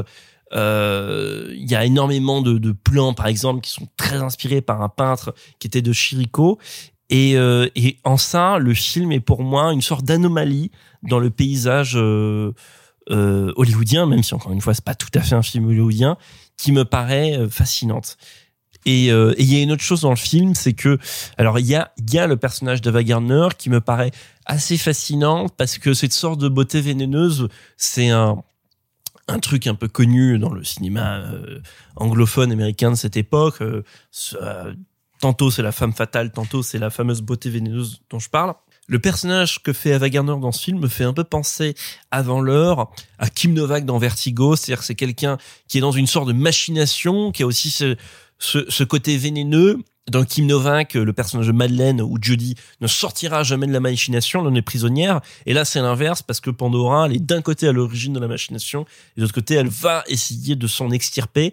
Et, ça, je trouve ça absolument fascinant d'un point de vue théorique. En fait, c'est un grand film théorique. C'est un grand film de théoricien. Et ça me fascine. Je comprends aussi qu'on y reste très extérieur parce que presque ça le rend froid, clinique si on veut. Et, euh, que face à elle, il y a aussi un de mes acteurs préférés euh, qui est James Mason avec son fameux flegme et tout. Et, euh, et tout le mystère qu'incarne Mason dans ce film-là, et dans cette incarnation du, euh, du Hollandais volant et comment le fantastique pénètre via lui dans euh, cet apparat euh, classique euh, du mélodien, ça me euh, ça me ça me fascine et ça me fait ça renvoie enfin vers plein de grands films hollywoodiens. Si vous aimez si vous aimez Mankiewicz, c'est un film qui a beaucoup à voir avec certains films de Mankiewicz. Et enfin et après j'arrête, je suis curieux de vous entendre. Euh, je trouve que c'est un des films les plus euh, plastiquement somptueux de cette époque, euh, donc tourné en Technicolor trichrome par Jack Clayton qui était euh, un des plus grands chefs opérateurs de tous les temps. Et ben moi personnellement, euh, quand je découvre Pandora, j'ai un peu le cul entre deux chaises. Alors dé- déjà, je vais, c'est toujours important de savoir d'où l'on parle, comme dirait euh, Simon Rio qui n'est pas avec nous ce soir. Et je vais dire un truc un peu terrible euh, dont beaucoup de gens vont se moquer, mais euh, personnellement, ma connaissance du Hollandais volant se résumait à Pirates des Caraïbes 2. Même De- pas à Bob l'éponge. Ah non, surtout Pirates des Caraïbes 2. Merde. Parce que David Jones, le capitaine du Hollandais volant, avec son cœur, avec euh, Recherche d'amour et tout, comme on dit Hollandais volant, il y a tout un imaginaire fantastique, mine de rien, qui vient s'appliquer. Et donc du coup, je crois que je suis arrivé devant Pandora avec euh, une envie de fantastique, une envie de recherche du fantastique, que j'ai trouvé à plusieurs instants, notamment, euh, alors sur plein d'aspects déjà je trouve le film absolument euh, fascinant de beauté. Il y a, y a un plan au tout début où il retrouve des corps sur la plage et t'as la caméra qui filme de loin en très très très grand angle derrière un clocher avec la cloche qui se balance face à la caméra. Et tu peux pas t'empêcher quand tu regardes cette image là de dire mais comment ils ont filmé ce putain de plan? C'est absolument remarquable à regarder. Il y y a beaucoup de choses assez impressionnantes dans Pandora où tu te dis euh, comment est-ce qu'on est allé filmer ça. Et notamment j'aime beaucoup euh, il y a tout un passage de flashback qui te raconte les origines de Hollandais volant où le personnage lit sa propre euh, biographie qui a déjà euh, 200 ans dans la gueule et où on découvre des décors qui sont quasi surréalistes par certains aspects. T'as une pièce qui sort, qui est une sorte de tribunal, mais où le sol paraît infini. T'as une chambre, mais où on dirait que les murs du fond sont peints. On, se dit putain, on est à la limite de l'expressionnisme allemand dans, la manière dont le décor est, bâti. Il y a des choses qui me plaisent beaucoup à travers à travers ce prisme-là. Et donc du coup, quand le film revient à des choses plus terre à terre, à des amours plus terre à terre, bah je peux pas m'empêcher du coup de ressortir de, euh, de- du bonheur dans lequel j'étais parce que quand on en arrive à cette histoire avec ce toréador et que j'ai vraiment l'impression qu'il y a une histoire de grosse couille qui se met en place en mode qui aura la plus grosse, euh, c'est moi qui aurai la fille. Non, c'est moi qui aurai la fille. Tu aimes le film de Toréador? Oh là là. Euh, non, c'est moi qui aurai la fille. Non, c'est moi qui l'ai vu d'abord. Ouf, je préfère limite quand elle est vraiment totalement en contrôle euh, dans la première partie où t'as cette scène où euh, euh, il y a un homme qui va absolument la séduire et où elle lui dit bah si tu m'aimes tu seras capable de jeter ta voiture au-dessus du ravin pour moi et comme ça ça me prouvera euh, ton amour. Moi j'étais genre quand même euh, la voiture quoi, euh, elle est elle est jolie. Et t'as une scène quelques temps après où ils te disent bon elle l'a laissé repêcher sa voiture. Ah bah voilà merci. Euh, bonjour bonsoir. Non mais et du coup je pense que ça me fout mine de rien le cul entre deux chaises quand je regarde Pandora parce que j'adore l'approche du fantastique qu'il a, j'adore l'incursion du fantastique, mais du coup tout l'aspect théorique dont tu parlais et qui parfois du coup passe par quelque chose de- d'extrêmement dialogué, de très millimétré sur euh, les amours contrariés des personnages, ben moi va plutôt me laisser euh, en dehors et moins m'approcher euh, d'eux. En fait, je, je pense que c'est encore une j'allais encore dire mine de rien, je suis désolé. Euh, Il y a quelqu'un qui a dit il y a quelqu'un ouais alors, je me suis frappé, euh, mais surtout euh, il y a quelqu'un sur Twitter qui disait euh, ach- j'aimerais qu'on remplace les mines de rien par euh, gisement de néant. Euh, du coup voilà donc gisement de néant. Il y a dans le film des plans absolument magnifiques que je trouve fascinants à regarder et, rien que pour ça Pandora c'est un film à voir. C'est un film à voir à découvrir, mais peut-être que j'y ai appliqué une grille de lecture du fantastique qui m'est totalement personnelle et donc j'ai recherché des choses que le film de toute manière n'avait pas envie de me proposer. C'est peut-être moi le problème dans l'histoire. Ce qui est intéressant quand tu parles justement de toute la scène, euh, enfin en fait, il y a toute une partie où il lit sa propre histoire et où il se met en scène avec donc une voix off. C'est à la fois un truc qui m'a profondément ennuyé. C'est vraiment pour moi la partie la plus difficile et indigeste du film. Alors Et que moi c'est ma partie préférée, c'est fou. alors que moi, mais pourtant, c'est limite celle qui narrativement m'intéresse le plus, alors que euh, formellement, elle m'a beaucoup ennuyée, euh, malgré le fait que, euh, bah, merci à la ressortie, euh, j'ai eu la chance de le découvrir en salle. J'y vois, comme il l'avait fait déjà pour le portrait de Dorian Gray, cet amour de l'adaptation littéraire et là plus que de l'adaptation littéraire l'adaptation de la tradition orale et de comment elle se manifeste dans un contexte bien précis et ça c'est un truc qui m'intéresse de manière euh, bah pareil en tant qu'ancienne étudiante de lettres blablabla bla, bla, bla. il y a il y a ce truc là qui est c'est pas évident de ramener une légende très ancienne ou en tout cas euh, qui, qui s'est perdue et qui s'est modifiée un milliard de fois dans la par la tradition orale par euh, ce changement de culture dans un euh, surtout dans un cinéma des années 50 et j'aime bien ce qu'ils ont fait bah, du personnage féminin du coup qui euh, évolue beaucoup et qui passe presque en fait si elle s'appelle Pandora, euh, c'est pas pour rien et c'est surtout aussi parce qu'elle en devient une figure tout autant mythologique, mais dans une espèce d'autre mythologie que le personnage de James Mason.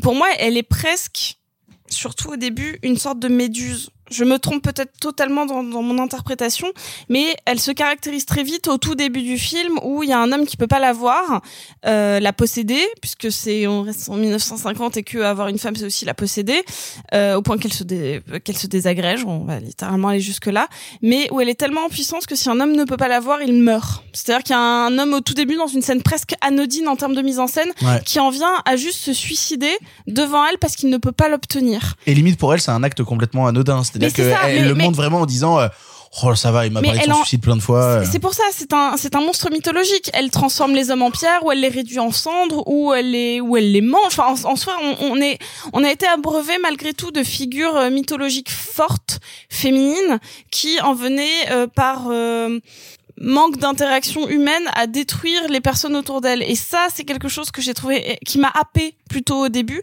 Et elle en devient une, une figure plutôt sacrificielle, une figure qui euh, ne devient qu'amour et qui, par en fait retrouvaille avec sa propre mythologie, en devient euh, quelque chose euh, d'idéologie. En fait, elle en devient presque euh, presque à une histoire d'amour à la Orphée, à la Orphée et Eurydice où il ne peut en survivre qu'un. Et ça, c'est quelque chose que j'ai trouvé beau. Donc, en effet, comme le disait Marc, c'est un, un cinéma qui se réfléchit beaucoup, qui s'observe beaucoup sur son scénario, sur sa mythologie, mais qui m'a malgré tout laissé un peu froide en termes de narration pure, purement scénaristique. Bah, je, suis, je suis assez d'accord avec euh, avec Sophie et je je je rebondis. Boing. Voilà. Euh, sur ce que sur ce que France. Marc. Voilà. Sur ce que putain.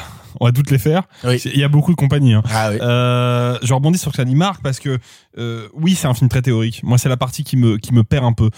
Néanmoins, je trouve qu'il y a, il y a dans le dans dans Pandora un vrai plaisir euh, que je trouve pas toujours dans les dans les films de cette époque-là, mais un vrai plaisir cinégénique. Euh, tu parlais du plan euh, de la découverte d'un corps sur la plage qui est filmé très loin avec cette cloche devant, qui crée un effet de perspective assez saisissant. Bon, il y a une scène de de, de c'est même pas une course, mais une scène de vitesse automobile sur une plage qui m'a complètement emporté, qui est un truc presque melvillien où tout euh, le dispositif filmique est dédié à l'action. On filme juste une voiture qui va vite sur une plage. C'est un truc très euh, resserré, très élémentaire, euh, très épuré. Il y a plein de moments comme ça dans le film. Bah, tu parlais du Toréador. Je suis assez d'accord avec toi, Victor. Je trouve pas que l'arc narratif du Toréador soit particulièrement intéressant, mais ça débouche sur une scène de corrida qui est superbement bien filmée. Et surtout sur une scène, je sais pas si on peut spoiler le film, sur une scène de meurtre. Euh, qui pour, pour le coup quand ça amène à ce truc là je me suis dit mais en fait je veux ça c'est voilà on en arrive enfin on retouche du doigt le fantastique que je recherchais dans le film Mais moi, il y a- moi, il y, y a un vrai plaisir de cinéma, quoi. Je prends beaucoup de plaisir à regarder ces plans, à regarder ce découpage qui est très inventif. Il y a des, il y a des plans débulés, il y a des séquences de danse qui sont assez fascinantes aussi.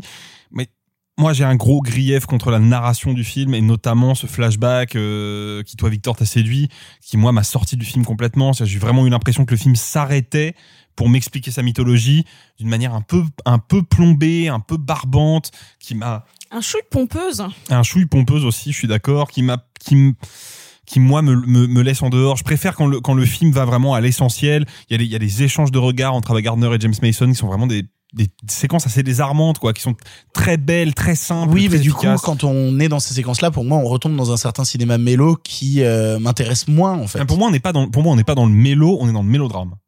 Et c'est pas tout à fait la même chose. tu vois. Oh là Mais non, mais c'est vrai. C'est qu'on Jean-Michel pas- Branleur, là. Mais non, mais c'est vrai. C'est qu'on va, on va pas, on va pas me, me chercher à me provoquer des émotions un peu de manière artificielle. Non, on arrive à capter quelque chose dans le jeu des acteurs, dans la mise en scène, qui euh, fait surgir une émotion à laquelle je crois, quoi. Et, et puis bon, t'as quand même deux trois moments où tu vas pas me dire que quand t'as une sorte de tension érotique dans l'air, Ah bah oui, ce oui. moment où Ah elle, bah a- elle sort du bateau, enfin elle monte sur le bateau, Ah, etc. putain. Et Ah. qu'elle confronte pour la première fois James Mason, il y a pas de fantastique dans ces moments-là. Euh, si parce que t'as le tableau Oui, non mais ok. et, et- mais- et donc Non, mais pour, de toute façon, et- donc pour est moi par petites ce que je veux touches. dire du mystère déjà Oui, mais, oui, mais surtout, t'as la tension érotique en sorte de ce sort de choc des icônes entre une qui est une créature mythologique d'Hollywood et d'autre qui est une créature mythologique de la mythologie européenne, on va dire, pour caricaturer, qui est, qui est euh, extrêmement stimulante, enfin, je trouve extrêmement stimulante et excitante. On est au milieu euh, des années 50 et on a déjà traité euh, la notion du fantastique euh, sur des films de cette période-là. Je me rappelle, on avait parlé d'une question de view de mort en 46, on avait parlé de ce genre de film-là. Euh, la question que je voulais te poser, Marc, j'ai l'impression que c'est une forme récurrente et c'est à toi de me dire, à l'époque, on a une certaine euh, explosion, j'ai l'impression, d'un certain cinéma fantastique. Est-ce qu'on est toujours obligé de la traiter par euh, le prisme de l'amour, de la relation amoureuse? Est-ce qu'on peut pas J'ai l'impression qu'on est obligé de calquer une sorte de grille de l'époque qui se veut créer des histoires entre figures de comédiens et de comédiennes qui vont s'aimer, se rapprocher, se détester, s'éloigner, et qu'on va y appliquer par-dessus une patine fantastique, mais que le fantastique a du mal à vivre sans cette patine euh, sentimentale-là. Bah non, parce que c'est pas un film, enfin, pour reprendre ce qu'a dit Alexis, parce que c'est un mélodrame, donc en l'occurrence un mélodrame qui a des éléments de fantastique, mais l'idée, après je, après c'est juste que t'as pris un autre élément de comparaison qui est une question de vieux de mort, qui est aussi un film qui a une histoire d'amour. Après, si tu veux aller piocher dans des films fantastiques, je veux dire, c'est quand même dans la même décennie des années 50, c'est quand même l'époque où t'as aussi des adaptations de, de classiques Jules Verniens, euh, ou, euh, ou euh, Conan Doyle ou autres, avec des univers fantastiques, des terres souterraines, euh, des, îles- des îles du bout du monde, euh, Dont etc. un avec James Mason d'ailleurs. Dont un avec James Mason, dont je me rappelle plus le titre, euh, qui est qui est très très bien d'ailleurs. Euh, 20 000 c'est- sous les mers. C'est à cette époque-là. Ah, c'est 20 000 sous les mers. Attends, je mélange peut-être Avec avec, Kirk un autre. Douglas et Peter Euh, t'as- aussi. T'as t'as 20 000 sous les mers, mais en fait, je pensais à un autre où ils vont euh, sous terre, euh, voyage au centre de la terre. Voyage crois. au centre de la Terre. Je me demande s'il n'y a pas James Mason. De... Bon, bref, on s'en fiche. Euh, oui, euh, Puis 20 pas 000 très sous les longtemps mers. c'est- après, t'as des trucs vraiment comme le, la, la, euh, t'as des trucs comme la machine à voyager dans le temps qui arrive en 1960, donc pas si longtemps Voilà, après. donc, euh, Après, oui, t'as du, t'as du, t'as du, et puis t'en as, t'as des films futuristes, des films spatiaux, etc. Donc, donc après, oui, t'as une partie du fantastique qui est parce que c'est aussi un moment où le mélodrame est roi. Je veux dire, euh, euh, c'est l'époque où euh, aux États-Unis, au même moment, t'as les films de Douglas Sirk qui est le grand roi du mélodrame, qui néanmoins n'était pas très aimé à l'époque. C'est aussi, il faut se dire que tiens, c'est ça qui est intéressant. C'est aussi un film qui rend noble Pandora. C'est un film qui rend noble le genre du mélodrame parce que noble et intellectuel et puissant et exigeant le mélodrame parce qu'à l'époque une partie du mélodrame est très mal considérée. Aujourd'hui Douglas Sirk si un jour tu vois ses films je sais pas t'en as déjà vu non? Je crois qu'on en a traité dans on a déjà tra- euh, Ouais, tout ce que le ciel permet. Non, je pense pas euh, qu'on ait traité, mais on, on l'a peut-être évoqué Douglas Sirk. Mais bref, aujourd'hui, c'est un maître du mélodrame, c'est un des plus grands cinéastes qui soit. C'est un cinéaste qui a été traîné dans la boue à sa sortie, parce qu'il faisait des, des films qui étaient jugés comme pas nobles, qui étaient sur des sentiments pauvres, sur euh, de la facilité, qui étaient quasiment ce qu'aujourd'hui on dirait du, des petites euh, sitcoms sentimentales qui passent à la télé.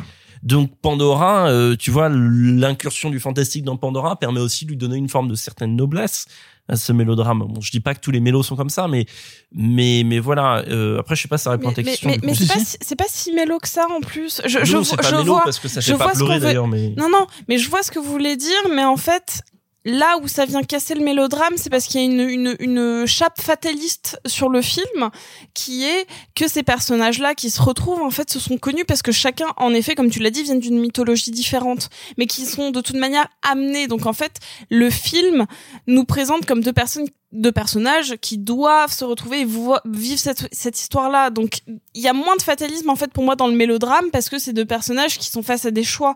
Alors que là, non. En fait, il n'y a pas de choix. C'est là aussi où le film, narrativement, est un peu tricky.